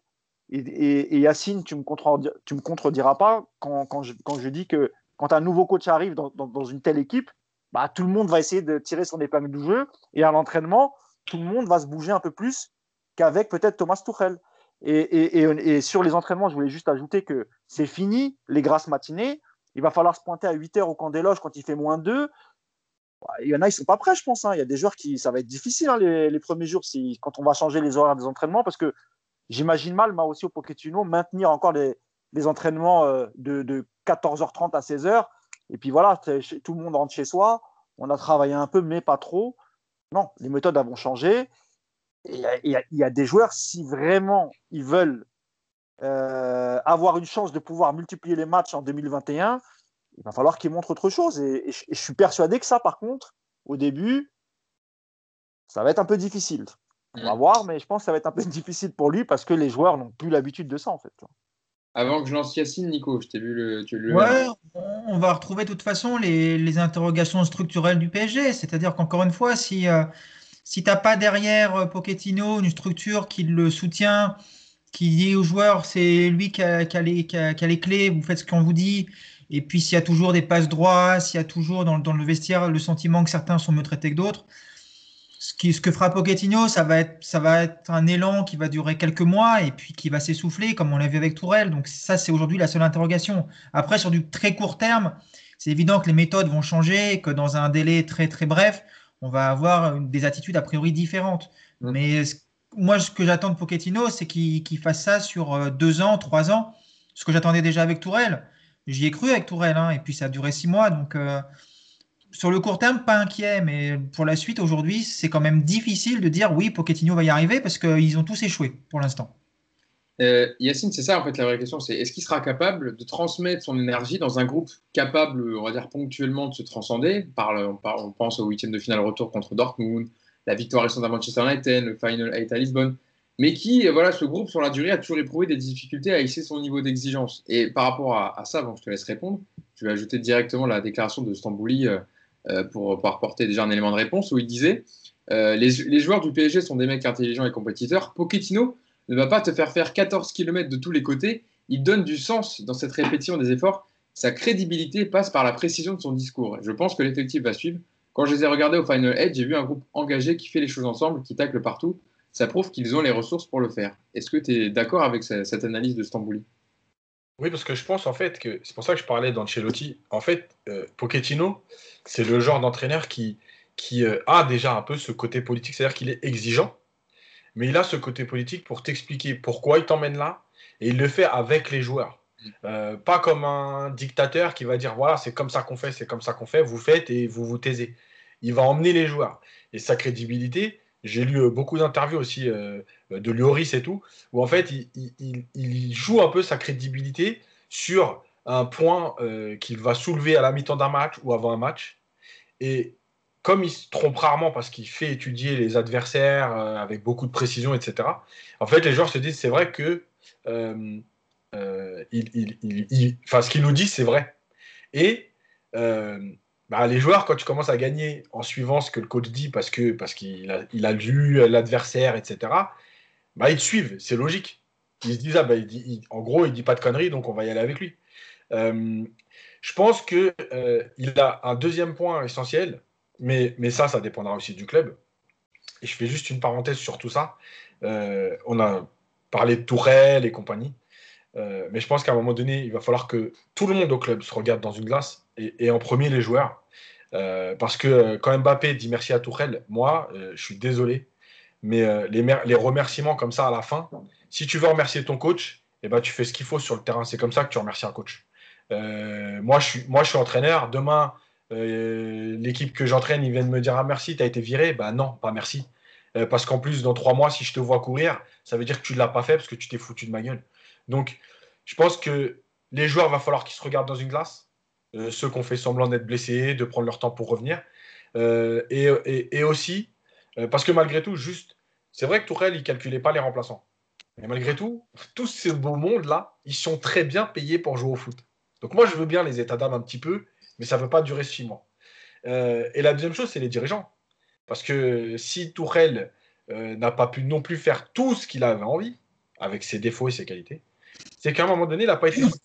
Donc moi, je veux bien, Pochettino, maintenant, s'il arrive, si c'est définitivement lui, il a été choisi, que ce soit Leonardo, Nasser, Doha, tout ce qu'on veut aujourd'hui, au PSG avec des gens qui sont en place. Celui qui n'est pas content du choix Pochettino, il se casse. Maintenant, si tu restes là en disant OK, Pochettino ici, je suis là, maintenant tu dois le soutenir. Et il va falloir que tout le monde se mette devant ses responsabilités pour qu'enfin ce cap soit passé. Parce que finalement, entre 2013-14, 2013-2014 et aujourd'hui, est-ce que le PSG a réellement progressé? On va me dire ils ont fait une finale de Ligue des Champions, mais est-ce qu'il réellement il y a une progression? Moi, je trouve pas. Euh, avant qu'on passe au mercato d'hiver et euh, les possibles recrues qui pourraient arriver du côté du Paris Saint-Germain, peut-être dans les valises de Mauricio Pochettino, il y a une déclaration que je trouve intéressante. Mousse, c'était toujours Benjamin Stambouli, qui je trouve a fait une très bonne interview dans l'équipe pour parler justement du profil et la patte de Pochettino. Et on lui posait un peu la question parce que des joueurs comme Kim, on en parle depuis tout à l'heure, des joueurs comme Kim Pembe, Marquinhos, Herrera, Gay, euh, qui ont le profil pour répondre à ses attentes, aux, attentes au niveau de l'exigence à apporter aux entraînements et sur le terrain. Mais quid des deux stars en attaque? Et justement, Benjamin Stambouli euh, disait que Mbappé et Neymar suivraient les consignes de Pochettino en termes d'efforts. Je cite euh, Benjamin Stambouli Ce que veulent Neymar et Mbappé, c'est gagner. Mbappé, s'il n'avait que du talent, il n'aurait fait qu'un an. Sont des compétiteurs de haut niveau, donc si on les persuade que la victoire passe par ça, l'effort, ils le feront. En tant qu'ancien joueur, Pochettino a la capacité de faire passer son message. Est-ce que tu es d'accord aussi sur le fait que c'est un ancien joueur, il connaît la maison PSG, alors certes c'était à une époque différente, mais et Yacine le disait, il a, une, politique de gestion des, des, égaux et des stars, il en a eu du côté de Tottenham. Pour le coup, on parlait souvent de Tourelle qui n'avait pas eu des gros égaux à gérer à Mayence et Dortmund. Lui, pour le coup, il a eu à gérer des, des gros joueurs. Est-ce qu'il peut le transposer justement avec euh, Mbappé et Neymar? Ah, écoute, j'ai envie de te dire, seul l'avenir nous le dira. On sait que Neymar, c'est un joueur qui, est beaucoup sur l'affect. Et euh, on connaissait sa relation, euh, notamment avec le, sélectionneur brésilien, euh, Tite. On sait qu'il y a une vraie relation et que quand il est en adéquation avec son coach, bah, il, fait les efforts, il fait des choses. Donc on a pensé que c'était le cas avec Tourelle parce que quand Tourelle arrive, on voyait souvent se faire des câlins. on avait vite compris que c'était un peu son chouchou. Est-ce que Pochettino, à ce côté-là, je pense qu'il a un côté proche des joueurs, Pochettino. Maintenant, euh, comme l'a dit Nico, combien de temps ça va durer? Parce que moi, je pense qu'au début, évidemment, ça va bien se passer. Rappelez-vous, Tourelle, euh, les, les, premières semaines euh, dans une conférence d'après-match où, les, joueurs viennent, ils chantent la chanson Happy. on s'est dit, ouais, la relation entre les joueurs, on n'avait pas vu ça avec Emery, on n'avait pas vu ça avec Blanc, et on était plutôt enthousiastes. alors, je ne sais pas si, je sais pas si Pochettino va se faire, va chanter avec les joueurs après, après un match. Mais euh, tout dépend des joueurs, j'ai envie de te dire. Hein. Et Mbappé, c'est pareil. Mbappé, c'est pareil. Et une fois après un match, après une défaite, je sais plus quelle défaite en Ligue des Champions, euh, Neymar avait dit oui, il va falloir changer des choses. Il a même parlé de tactique, tout ça. Bah, on, va, on, va, on va voir s'il va transposer ça avec, euh, avec Mauricio Pochettino. Moi, encore une fois, je pense qu'il peut y arriver parce que là, il y a un nouvel élan. Tu vois, on repart sur un nouveau cycle il va redistribuer les cartes. Et je pense qu'il y a des joueurs qui. Euh, il a fait un très bon papier, Yacine, euh, sur ça, justement. Et, il parlait du cas, par exemple, de Draxler. Et, c'est vrai que dans, un, dans le schéma préférentiel de, de Pochettino, qui me semble être un 4-2-3-1, euh, tu peux relancer un joueur comme Draxler.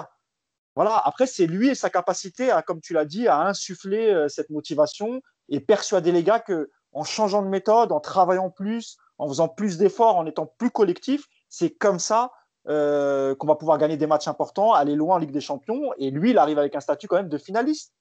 Donc même si la finale elle s'est pas super bien passée, comme pour la nôtre d'ailleurs, il eh ben, faut voir le parcours avant, la demi-finale contre l'Ajax, etc. Et, moi, quand je vois Pochettino après la demi-finale de l'Ajax qui pleure en interview d'émotion, et quand je le vois sauter dans, les bras de ses joueurs, etc., ben, je me dis oui, tu sens qu'il est capable de ramener ça. Mais combien de temps ça peut durer? Moi, je souhaite que ça dure euh, des années et des années. C'est peut-être le bon Pochettino. Hein. Peut-être qu'on a tiré le gros lot. Sait-on jamais. On verra ça. Nico Ouais, juste un truc tout court. Il y, a, un truc important aussi à prendre en compte, c'est le contexte. Euh, je crois que quand Emery et Tourelle arrivent, ils débarquent dans une équipe qui est hum, super forte en Ligue 1, qui écrase tout le monde. Alors, il y a les échecs en Ligue des Champions, mais euh, tu arrives dans un groupe ultra fort où tu es quasiment censé faire le quadruplé national et c'est normal. Là, euh, Pochettino, il va débarquer dans une équipe qui a fait euh, la pire demi-saison depuis euh, je ne sais pas combien de temps, qui n'est pas leader de son championnat, qui est énormément critiqué par le jeu, par les comportements. C'est pas le contexte aussi souriant que qu'ont pu connaître Tourelle et, Emery. Et ce qui fait que les joueurs, peut-être qu'ils vont un peu avoir le, l'accueil plus modeste, j'ai envie de dire. Ils sont pas vraiment en position de force aujourd'hui, quoi. C'est pas, c'est pas bienvenu l'entraîneur. Tu débarques dans un super groupe, tu vas voir, on casse tout. Là, c'est plutôt, on n'est pas bien en point, on vient de se faire sacrément critiquer pendant six mois. Le coach vient de se faire virer en partie à cause de nous. Donc peut-être qu'aussi pour Pochettino, ce sera peut-être plus simple dans ce contexte d'imposer ses idées à, court terme, je pense. Juste, pour finir sur ce que dit Nico, euh, à part Comboiré, c'est la première fois que Paris change de coach en cours de saison. Oui, ouais, c'est vrai. Et pour les joueurs, c'est quand même euh, ce que disait Nico, c'est une signification. C'est-à-dire que d'habitude, tu arrives en fin de contrat et on passe à une nouvelle saison. Là, c'est mm. en cours de saison, on a été obligé de virer le coach parce que euh, tout ça, quoi. C'est pour ça qu'il va avoir un, un, équilibre à trouver entre son vestiaire à virer, le niveau élevé d'efforts demandés et puis voilà les, objectifs à court terme. Hein. Mm. Reprendre la première place euh, en Ligue 1 et puis aller loin en Ligue des Champions avec le Barça quand même euh, en huitième de finale, pas si simple pour, euh, pour l'ami Mauricio Pochettino. parlons du, mercato d'hiver avec le changement de coach au, Paris Saint-Germain, même si évidemment ce ne sera pas open bar avec les pertes économiques liées à la crise sanitaire, aux droits TV non payés, le coût du renvoi de Thomas Torel quand même, hein, parce que apparemment ils ont trouvé un accord pour 6 millions d'euros pour lui et son staff. Évidemment, on peut penser quand un coach arrive, surtout Yacine disait là, en cours de saison pour le mercato d'hiver, il peut arriver avec une demande, ou en tout cas un joueur qu'il aimerait bien amener au club. Et évidemment, la piste qui revient le plus souvent et le, plus, le joueur le plus cité, c'est Christian Eriksen, euh, qui traîne sa peine du côté d'Inter Milan, hein, euh, qui a joué que 373 000 de jeux depuis le début de saison.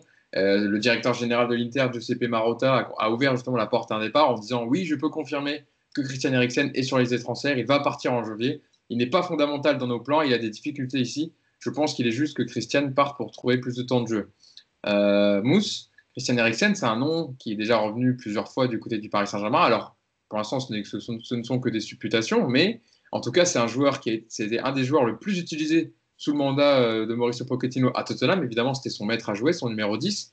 On peut penser aussi pour le Paris Saint-Germain qui euh, dépend souvent de Neymar au milieu de terrain et quand il n'est pas là, on le voit dans le jeu, c'est compliqué d'avoir un joueur aussi créatif et répondre euh, à, amener en tout cas de la qualité au milieu de terrain du Paris Saint-Germain, ça pourrait être une bonne recrue pour le relancer. Ouais, ça pourrait être une, bonne recrue. Après, euh, on connaît le contexte économique. Euh, on sait aussi qu'on a aujourd'hui pas mal de milieux de terrain au, Paris Saint-Germain. Alors, c'est pas du tout tous les mêmes profils, hein, évidemment.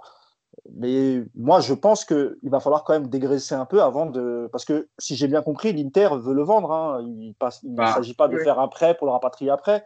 Donc, euh, alors, il y a des solutions qui existent hein, les prêts avec option d'achat, les échanges, etc. On parle aussi d'un échange entre Paredes, Eriksen. Euh.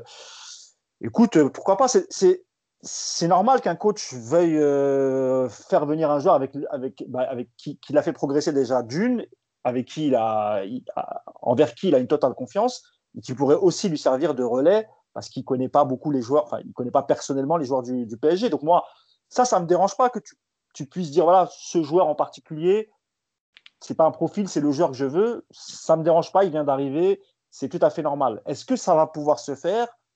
C'est là où moi je me pose des questions parce qu'encore une fois, euh, un joueur comme Draxler, un joueur comme Herrera, euh, un joueur comme Gay peut-être, euh, peut-être que ces joueurs-là seront en danger, peut-être qu'il a déjà fait sa revue d'effectifs et qu'il va, peut-être qu'il a déjà communiqué à ses joueurs en leur disant quand un coach arrive, c'est comme ça que ça se passe. Tu fais une revue d'effectifs, tu contactes les joueurs et puis ceux sur qui tu ne compteras pas pour la deuxième partie de saison, bah, en général, tu leur demandes de, de, mmh. trouver un point de chute ou un départ.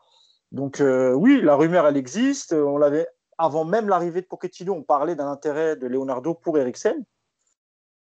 Moi, je n'ai pas d'infos là-dessus, je ne peux absolument pas le dire parce que ça n'a ça, ça, ça pas encore commencé officiellement, même si évidemment tu travailles en amont, hein, ça c'est tout à fait normal. Moi, je ne serais pas contre sa venue, mais il faut quand même faire partir des joueurs mm. parce qu'il y a la masse salariale, parce qu'il faut penser aussi au mercato euh, d'été. Euh, donc voilà, mais je n'ai pas, pas d'infos précises sur, euh, sur Eriksen et ni sur Dele Ali d'ailleurs. Voilà. Yacine, c'est vrai que c'est un joueur qui, aime beaucoup Mauricio Pochettino, c'était son maître à jouer dans son 4-2-3-1. Euh, en numéro 10 en dessous de, Harry Kane. Euh, est-ce qu'il pourra apporter justement cette touche technique qui manque au Paris Saint-Germain quand euh, Neymar n'est pas là, ou même avec, avec Neymar évidemment, mais peut-être que Neymar, peut-être que Pochettino aussi reviendra dans un système plus traditionnel et qu'il repassera Neymar sur le côté, parce que Tourelle, c'est lui, Tourelle, qui a mis Neymar en numéro 10 vraiment, qui l'a placé à ce poste-là, mais peut-être qu'il replacera Neymar sur le côté pour faire de la passe à un Eriksen par exemple. Alors ouais, Eriksen, c'est, moi c'est un joueur que, que, que, que j'aime beaucoup, et notamment à Tottenham, quand il était à Tottenham. Le truc, en fait, c'est. Je t'aurais dit, s'il y avait le Sarabia de l'année dernière, pourquoi prendre Eriksen? Tu as Draxler, tu as Sarabia, tu as Neymar qui peuvent un peu jouer dans ce rôle-là. Maintenant, tu as Draxler qui est en fin de contrat et tu sais pas trop. Tu as même Rafinha, hein. as même Rafinha. tu peux éventuellement le faire jouer à ce poste-là aussi. Hein. Tu as euh, Sarabia qu'on a perdu et tu as Neymar. Donc, oui, par rapport au contexte aujourd'hui, Eriksen, ça peut être, ça peut être une bonne recrue. Toujours à définir combien, est-ce que c'est après, est-ce que c'est. Bon, bref, voilà. Moi, je pense surtout que y a, il va y avoir, euh, en gros, une dizaine de jours là, où Pochettino il va observer un peu ce qui se passe. Euh, même s'il a étudié les matchs, même s'il y a déjà beaucoup de choses, euh, il va étudier ce qui se passe par rapport au groupe, la réaction du groupe, la réaction de certains joueurs, etc. Et puis après, il y aura des décisions qui seront prises. De toute façon, le mercato d'hiver, euh, on le sait, il ne se passe rien avant les, cinq derniers jours, et puis tout s'accélère dans les cinq derniers jours depuis, depuis maintenant 7 ou 8 ans. Pas, je parle même pas que du PSG, c'est tout le monde. Donc, euh, il n'y a personne qui est pressé, en fait. Jusqu'au 15 janvier, on va être tranquille. Moi, je pense qu'il y a deux interrogations quand même qui sont très. très... Il faudrait savoir qu'est-ce qu'il qu cherche. Hum, ça veut dire que où est-ce qu'il a ciblé les manques? Si c'est juste prendre un joueur pour prendre un ancien de Tottenham qu'il aime bien, pour se rassurer, parce que c'est aussi une façon de se rassurer dans les coachs, d'avoir un joueur dans le vestiaire qu'ils connaissent bien, dont tu connaisses le caractère, peut-être le côté rassembleur, etc. Euh, si c'est juste ça, je vois pas l'intérêt. Moi, ce qui m'intéresserait plus, c'est de, de voir où est-ce que sont les manques aujourd'hui euh, et de dire, voilà, euh, est-ce qu'il nous manque un défenseur central, est-ce qu'il nous manque un latéral gauche, et cibler réellement ce qui nous manque. Pas forcément aller sur les joueurs de les anciens de Tottenham. Maintenant, c'est toujours pareil, une opportunité de marché. Si l'Inter veut vendre, je ne vois pas comment il pourrait. Si c'est à ce point-là, on veut vendre, il n'a pas sa place, ils ne peuvent pas demander 50 millions. Donc, non, il faut forcément faire une offre au rabais, ça va être une offre. voilà, donc pourquoi pas c'est possible. Nico, euh, c'est vrai qu'on c'est pour ça qu'on on espère que Mauricio Pochettino va bientôt signer parce qu'il y aura évidemment une conférence de presse où il expliquera un peu son plan de jeu, ses méthodes et puis aussi peut-être les joueurs qu'il veut dans cet effectif. Donc ça sera intéressant de, suivre ça par rapport à un Christian Eriksen qui pourrait euh, possiblement arriver et apporter euh, à ce milieu du PSG. Ouais, moi je, pense qu'il sait déjà ce qu'il veut. Je pense qu'il n'a pas besoin de. Il va, il va être conforté dans ses choix ou dans ses, dans ses opinions quand il va voir le groupe, évidemment, mais euh, je suis persuadé qu'il a déjà en tête euh, la structure de son équipe, les joueurs sur lesquels il a envie de se reposer. Et si on parle de, de, Christian, ça, ça, fait longtemps qu'on en parle de joueurs, hein, je vous rappelle. Hein, c'est quand même pas. Euh, ça, fait, ça fait depuis deux, deux mercatos qu'on en parle, quoi. Donc. c'est un super joueur, il est très bon. On sait que le PSG manque de créateurs, de milieux capables de marquer des buts. On le reproche quand même assez souvent d'être super dépendant de 2-3 joueurs pour marquer des buts. Donc, euh, avoir ce genre de profil, c'est bien. Et puis, euh, c'est vrai qu'aujourd'hui, le joueur qui, se ressemble, qui ressemble le plus, c'est Draxler. Moi, j'aime beaucoup Draxler, mais euh, il est perdu en mer, le pauvre, depuis un petit moment. Donc, je pense que si Pochettino a vraiment validé déjà cette piste et qu'il sait que bah, il se comptera pas sur un Draxler, par exemple. Donc, moi, je si c'est pas un, transfert complètement fou dans le prix, si on n'est pas obligé de vendre 2-3 mecs ou de faire des échanges un peu, banque, un peu bizarres pour, euh, pour valider ce transfert, je pense que tu prends pas de risque à prendre un joueur comme ça parce que c'est du très très bon niveau. Après, euh, si c'est effectivement juste pour avoir, comme le dit Yacine, relais dans le vestiaire, bon, ça fait cher le relais, donc j'espère que ce n'est pas, pas la raison principale. Euh, passons, bon, évidemment, on attendra l'officialisation qui devrait arriver incessamment sous peu dans les prochaines heures ou dans les prochains jours en tout cas, de Mauricio Pochettino en tant qu'entraîneur du Paris Saint-Germain. Donc on a évidemment, évidemment l'occasion d'en reparler dans le podcast. On va terminer ce, ce, ce, quiz, ce, quiz, ce podcast de fin d'année. Oui, Mousse Non, parce que je voulais parler de Camara. Ah, tu une précision, parce que comme on a cassé les bonbons sur Twitter, alors que... Comme on a fait euh, beaucoup, je me suis dit en plus, comme je sais que tu as un rendez-vous après, je voulais faire non, il n'y a pas de souci, t'inquiète pas. Mais comme moi, je suis jamais, je, me, je me, défausse jamais, je me cache jamais. Mais sur Twitter, avec le, nombre de caractères limités, c'est compliqué de, de, développer, surtout devant des demeurés, des, des, demeurés, pour pas dire des trous du cul, pardon, parce que c'est vraiment ça. Des mecs qui viennent te traiter d'escroc parce que tu as juste mis une info conditionnelle. Se faire traiter d'escroc, c'est pas. Je préférais qu'on traite de connard, de ce que vous voulez. Mais escroc, ça, je ne peux pas l'accepter. On rappelle le, contexte. Hein, Alors, je, vais rappeler, je vais rappeler le contexte. J'ai mis un tweet le, 25, le 27 décembre, pardon, euh, parce que je savais qu'il y avait une réflexion. Et j'étais pas le seul, d'ailleurs, à le savoir, parce qu'on me dit, ah, ce genre de truc invérifiable. Ben non, bande d'imbéciles que vous êtes. Si vous suivez un peu les, les, médias, il y a Benjamin Quarez, le 25, qui est journaliste chez Gaulle, qui a mis un tweet en disant qu'il y avait un, doute sur l'avenir de Zoumana Kamara. Je ne l'ai pas vu se faire insulter pour autant. Donc moi, le 27, j'explique juste que il pourrait, parce que je savais qu'il y avait une réflexion, c'est normal qu'il y ait une réflexion sur Camara. Quand un nouveau entraîneur arrive, et on sait que le staff de Pochettino, il est euh, assez conséquent. Donc c'est normal qu'au club, on se pose la question sur l'avenir de Camara, qui me semble à un CDI au PSG, c'est normal. J'ai même, alors j'ai mis ce tweet en expliquant qu'ils pourraient suivre Tuchel parce qu'ils ont, et ça c'est vrai, vous pouvez le vérifier, ils ont vraiment une relation d'amitié très forte qu'ils ont nouée dès le début. Et donc moi j'explique que voilà, en gros, j'aurais dû dire, hein, en cas de départ, si jamais, j'aurais dû, dû être plus explicite. C'est peut-être ma faute. Et donc, j'ai mis ce tweet qui pourrait peut-être rejoindre euh, Thomas Tuchel euh, euh, dans son futur club. Alors, je pense qu'on a dû alerter Zoumana Kamara, sans doute, parce qu'on a dû lui, envoyer le screen, parce que on l'avait mis sur Facebook, sur tous les réseaux. Et donc, Camara répond, Parisien, en screenant le tweet de Paris United, Parisien un jour, Parisien toujours en, expliquant que euh, l'information est, sans doute erronée. Et peu de temps après, euh, je crois que c'est l'équipe qui sort, il y a l'équipe et Foot Mercato qui explique que euh, l'équipe, je crois, il y a un titre qui est marqué Pochettino a tranché, Camara va rester. Donc, s'il a tranché, c'est que la question s'est posée. Donc voilà, c'est et comme il reste, donc on est revenu m'insulter, que ce soit en public, me traiter d'escroc, de insider terme que je déteste. Je suis pas un insider, moi, je sais même pas ce que c'est. J'ai pignon enfin, les gens me connaissent, me voient, je suis accrédité au club. Euh, Yacine, il couvre le match au Parc des Princes dans la tribune presse, etc. etc. Je suis pas du tout un insider. J'avais une info, je l'ai partagée, point barre.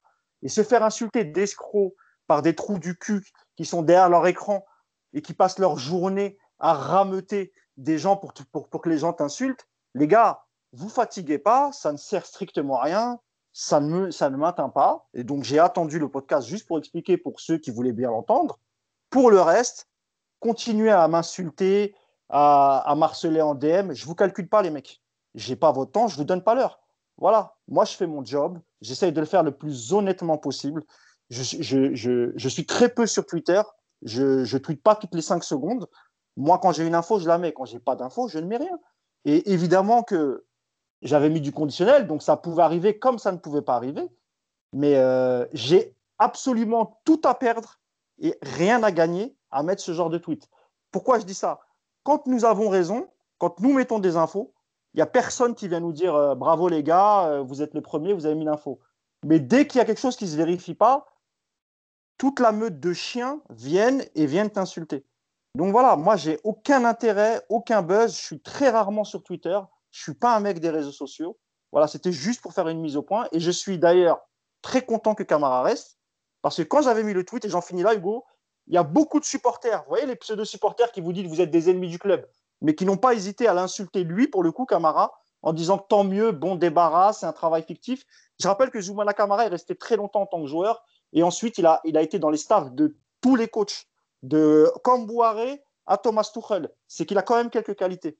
Voilà, c'était juste pour faire cette, euh, cette, mise au point. Et, je voulais aussi remercier tous les gens. J'ai reçu beaucoup de messages de soutien. Je, tenais vraiment à les remercier, que ce soit sur Instagram, sur, euh, sur Twitter. Merci, merci beaucoup pour le soutien. Ça fait toujours plaisir. Voilà. Parce qu'il faut aussi euh, le dire quand il y a des gens qui donnent des messages gentils. Évidemment, on relève plus souvent les messages haineux, mais il y en a aussi qui voilà, félicitent pour le travail, etc., et qui soutiennent. Donc, faut aussi les mettre en avant. En tout cas, la rectification. Et désolé pour la vulgarité parce qu'il y a des choses parfois qui, voilà, je, excusez-moi, j'ai pas dans mes habitudes, mais euh, il y a parfois des choses qui me, qui me dépassent et qui me révulsent, voilà. Et c'est bien de t'excuser juste après. Voilà, au moins les, excuses sont faites. Mais en tout cas, la rectification est faite. On va pouvoir terminer sur une note plus gaie pour cette fin d'année. Donc le quiz spécial mi-saison du Paris Saint-Germain.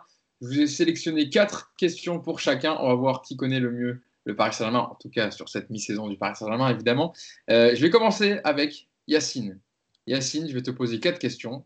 Je vais noter votre score. Attention, je vous note le nombre de points et on verra à la fin qui remporte ce quiz. Ma première question, Yacine. Dommage que j'ai pas une petite musique quand même pour mettre dans l'ambiance. on, est, on, est en, voilà, on est sur Skype, etc.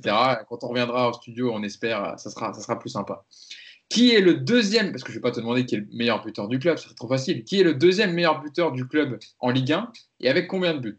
Donc tu peux marquer deux points. Ah, qui je est sais le ça. meilleur buteur du club? Keane, Moïse Keane, très bien. Et à combien de buts? 5. Non, c'était 7. Combien? Ah, c'est pas neuf? En Ligue 1, Ah. en Ligue 1, Ah, Ligue 1. Combien? En Ligue 1, 7 buts. 7 buts. Un point pour Yacine pour cette première question. Deuxième question. Qui porte le numéro 15 au sein de l'effectif du PSG C'est qui? C'est Danilo. pour Mousse ça? Danilo. Non, mais eh, Mousse, Non, c'est moi. hein. Pour, Ah, pardon, excuse-moi. Ah, c'est- pour, c'est pour Yacine, juste. Euh, Donne-lui. Bah oui, mais oui, bah non, mais Mousse. Alors attendez. Parce que là, si- facile parce que je l'avais révélé pendant le mercato, le numéro de Danilo. Donc, Alors. il était gravé dans, la- dans mon esprit, tu vois. vais, c'est ce que je fais là, Yacine. Je vais sur le site du PSG, je vais te Pardon. demander un numéro. Ouais, je, je propose un point de moins pour Mousse. hein. Il n'a il a pas respecté la règle. hein. Mousse, Mousse, c'est quand même très limite ce que tu as fait. Un comportement anti-sportif. hein.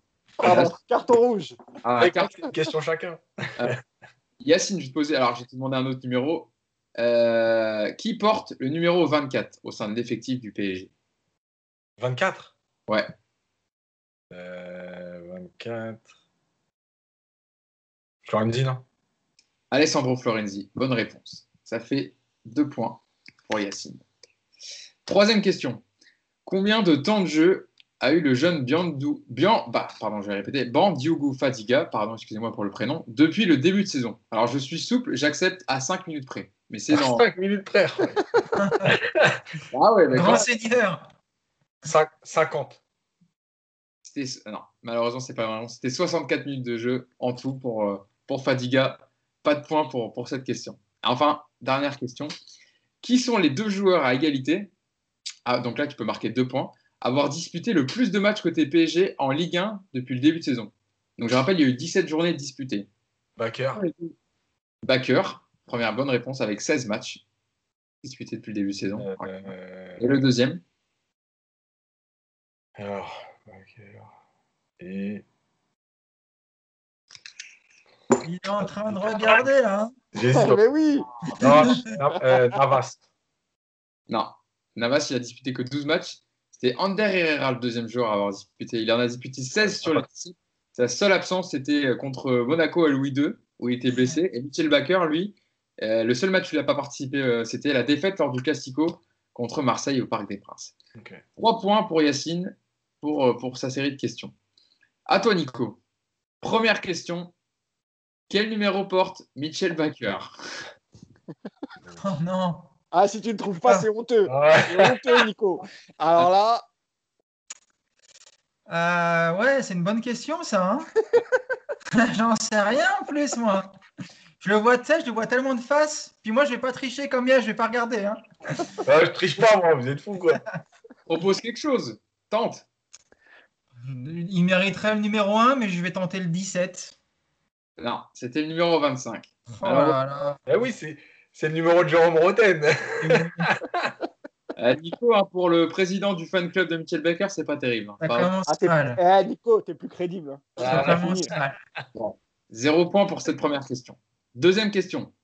Qui est le meilleur passeur du club et avec combien de passes décisives? Donc, ils sont trois à égalité. Donc, tu peux marquer trois points sur cette question.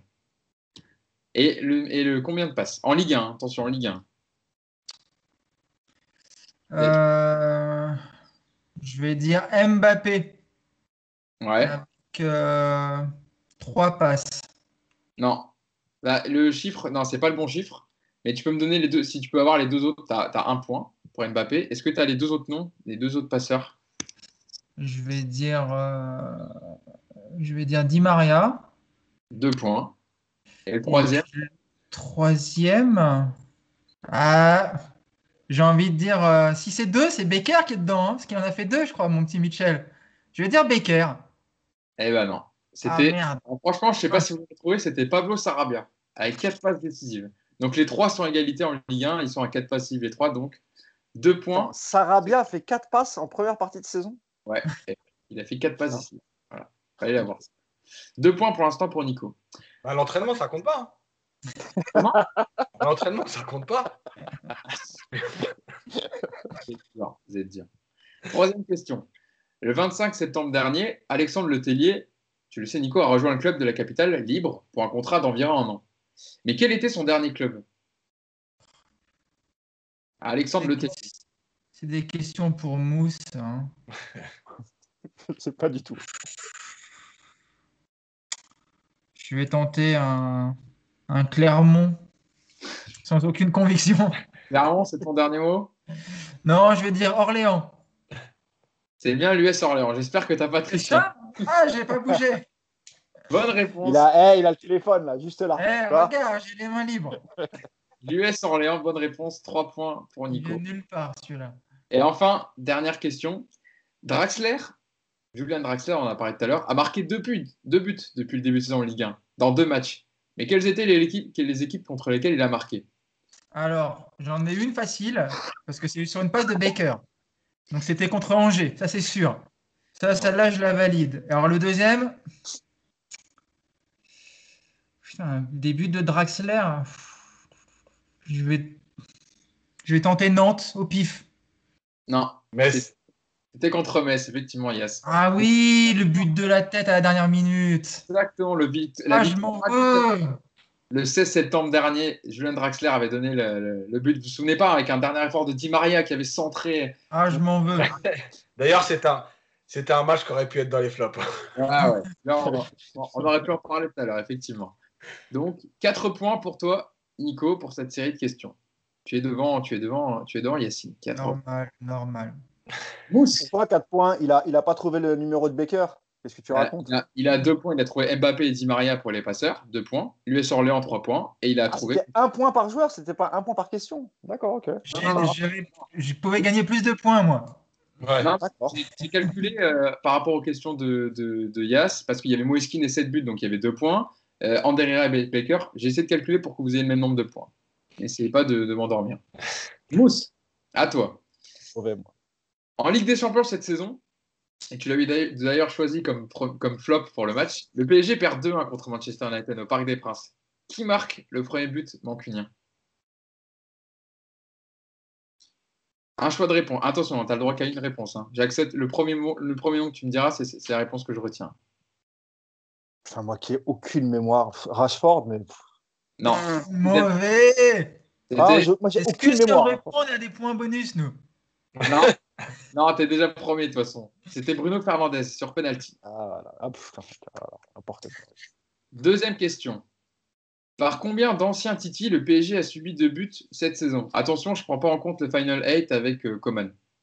Par combien de buts Combien de, buts, combien le- de buts le PSG a subi par, de, par d'anciens Titi? Bah, y a, y a en Ligue des Champions, il y a Nkunku. Un point. Hein Euh, c'est tout confondu, hein, Ligue des Champions, Ligue 1 Ligue des Champions Ligue 1, tout confondu. Attends, hein. Ah, Elle est bien celle-là. hein. attends. T'en as que Il y, deux, a Nkun- il y a Nkunku. Et le deuxième, c'est forcément en Ligue 1 Bah, non, mais dis rien, Ah, Yassine. attends, oui, oui. Euh, euh. Yacine Adli. Yacine Adli. Ah, Yassine, t'as Ah, pas, dit, voilà. t'as pas dit il y en avait deux, euh, Yass T'as pas dit ça? Ouais, j'ai dit, il y en a que deux. Ah oui, bah donc tu l'as aidé, voilà. Tu l'as aidé. Non, non, non, j'ai dit. Non, non, euh, j'ai Ah, bah bah, Ah, j'ai même pas entendu. J'ai mais- dit Nkunku, je l'ai trouvé tout seul, et, et, et Yacine Adli. Non, non, t'as, les deux points, évidemment. T'as Bah. J'espère bien. Attends. Yacine a dit lors du match nul de partout contre Bordeaux. Deux points pour moi. Je, je te jure que j'ai pas entendu, vraiment. Ah non, non, mais pas de souci. Je, je- je suis arbitre et je- j'ai j'ai bien vu. Troisième question. À combien de cartons jaunes, t'en parlais tout à l'heure aussi, a fini le Classico au Parc des Princes lors de la troisième journée? À deux cartons jaunes, à deux cartons, prêt, j'accepte. Donc carton jaune et carton rouge confondus. À combien de cartons a terminé le match Tu, tu parles des, des deux côtés juste deux du côté PSG Non, non, côté Marseille et PSG en tout, carton jaune et carton rouge confondus. Alors, attends, il y a eu trois rouges, deux Parisiens, un Marseillais, et du coup, il y a dû avoir, euh, alors, trois rouges, peut-être, ouais, je dirais neuf cartons en tout, 10 Non, 10 cartons. C'était 17 cartons. Il y a eu 17 cartons. Il y a, 17 cartons il y a eu trois cartons rouges, tu, tu l'avais bien dit, Kurzawa, Ah ouais, Neymar. ouais. Il y a eu 14 cartons jaunes qui ont, qui ont donné lieu d'ailleurs parce qu'il y a eu deux jaunes pour euh, Paredes et deux jaunes pour Benedetto Ah, ouais. qui ont donné la rouge. Ah, c'était euh, voilà, 17 cartons. Toujours deux points pour, pour Mousse. Dernière question. Lille Est-ce que Lille a gagné plus de matchs que le PSG en Ligue 1 Vrai ou faux? Faux. Faux, effectivement. Lille en a gagné 10 et le PSG 11. Donc, tu marques 3 points. Malheureusement, ça se non, 3 points. 3 points pour exciter. C'est Nicolas Purabo qui remporte le quiz de cette fin d'année avec 4 points. Bon, malheureusement, il n'y a pas trop le numéro de Mitchell Baker. Hein, c'est quand même euh, une petite. Ah, je, euh, propose que justement, euh, je propose qu'on lui offre le maillot de Baker floqué parce qu'il a gagné le. Moi, je propose qu'on lui enlève un point. si on enlève un point, vous êtes tous à égalité. Alors, ah ouais. Écoute, il y a des très, il y a des très beaux, très beaux réplicas qui viennent de Chine. En mettant 5 euros chacun, on peut t'offrir un faux maillot du PSG ah, floqué Baker. Avec, par contre, euh, il y a deux cas. Hein, vous ne tombez pas dans le flocage tant qu'à faire. faudra pas oublier, oui, c'est ça. Faudra pas oublier les deux cas quand même. Bon, j'espère que ça vous a plu ce petit quiz de, de fin de, de fin d'émission pour terminer euh, l'année 2020 en gaieté. Euh, encore une fois, merci à vous pour, pour tous les commentaires, pour tous les likes, pour tout le soutien que vous nous apportez. On lit hein, tous vos commentaires en dessous des, podcasts sur YouTube. On sait aussi que vous nous écoutez sur Spotify, sur Deezer, sur Apple Podcast. Donc, merci à vous. N'oubliez pas, c'est important de vous abonner à la chaîne de Paris United sur YouTube parce que on met également les conférences de presse, les entraînements. Donc pour ne rien louper, abonnez-vous, activez la cloche, comme ça vous aurez toutes les dernières vidéos euh, sur la chaîne YouTube de Paris United et évidemment le site de Paris United où vous retrouvez tous les articles, euh, notamment de Yacine qui, met beaucoup la main à la pâte pour, pour fournir d'excellents articles de qualité, notamment sur, euh, sur Pochettino, sur le bilan Tourelle, etc. allez voir, il y a beaucoup d'articles à ce sujet. Donc je voulais vous remercier tout d'abord évidemment Mousse, Nico et Yacine d'avoir été avec moi pour ce dernier podcast de l'année 2020. Merci à vous pour, pour tous les podcasts qu'on a partagés et puis pour les prochains qui arriveront évidemment. Et puis on vous souhaite à tous ceux qui nous regardaient de, un bon nouvel an. Et puis évidemment une bonne année 2021 et on se retrouvera avec plaisir pour, pour revenir sur la première journée hein, de, la reprise de la Ligue. Bonne année, bonne année 2021, bonne santé et à bientôt. La, la reprise après un jour et demi d'entraînement. ah oui, attendez, ah oui, parce qu'il y a match mercredi, donc euh, alors en espérant qu'Hugo soit dispo pour qu'on qu débriefe le premier match de Pochettino, on espère. Je, je, je, serai, je serai, disponible. Si, si, si tu as bien digéré ta soirée de, la soirée de ce soir, ouais. Je pense que là, tu as quelques jours pour, pour, pour ouais, reprendre. Parce qu'on ouais. te connaît, on sait que tu as le coup de, lever du coude assez facile. Donc, euh, voilà. J'ai une capacité d'attention exceptionnelle, moi. Donc, euh... À ce qu'il paraît. Voilà, Merci à tous et puis on, se, on, vous donne, on vous souhaite une bonne année. Ciao à tous. Ciao.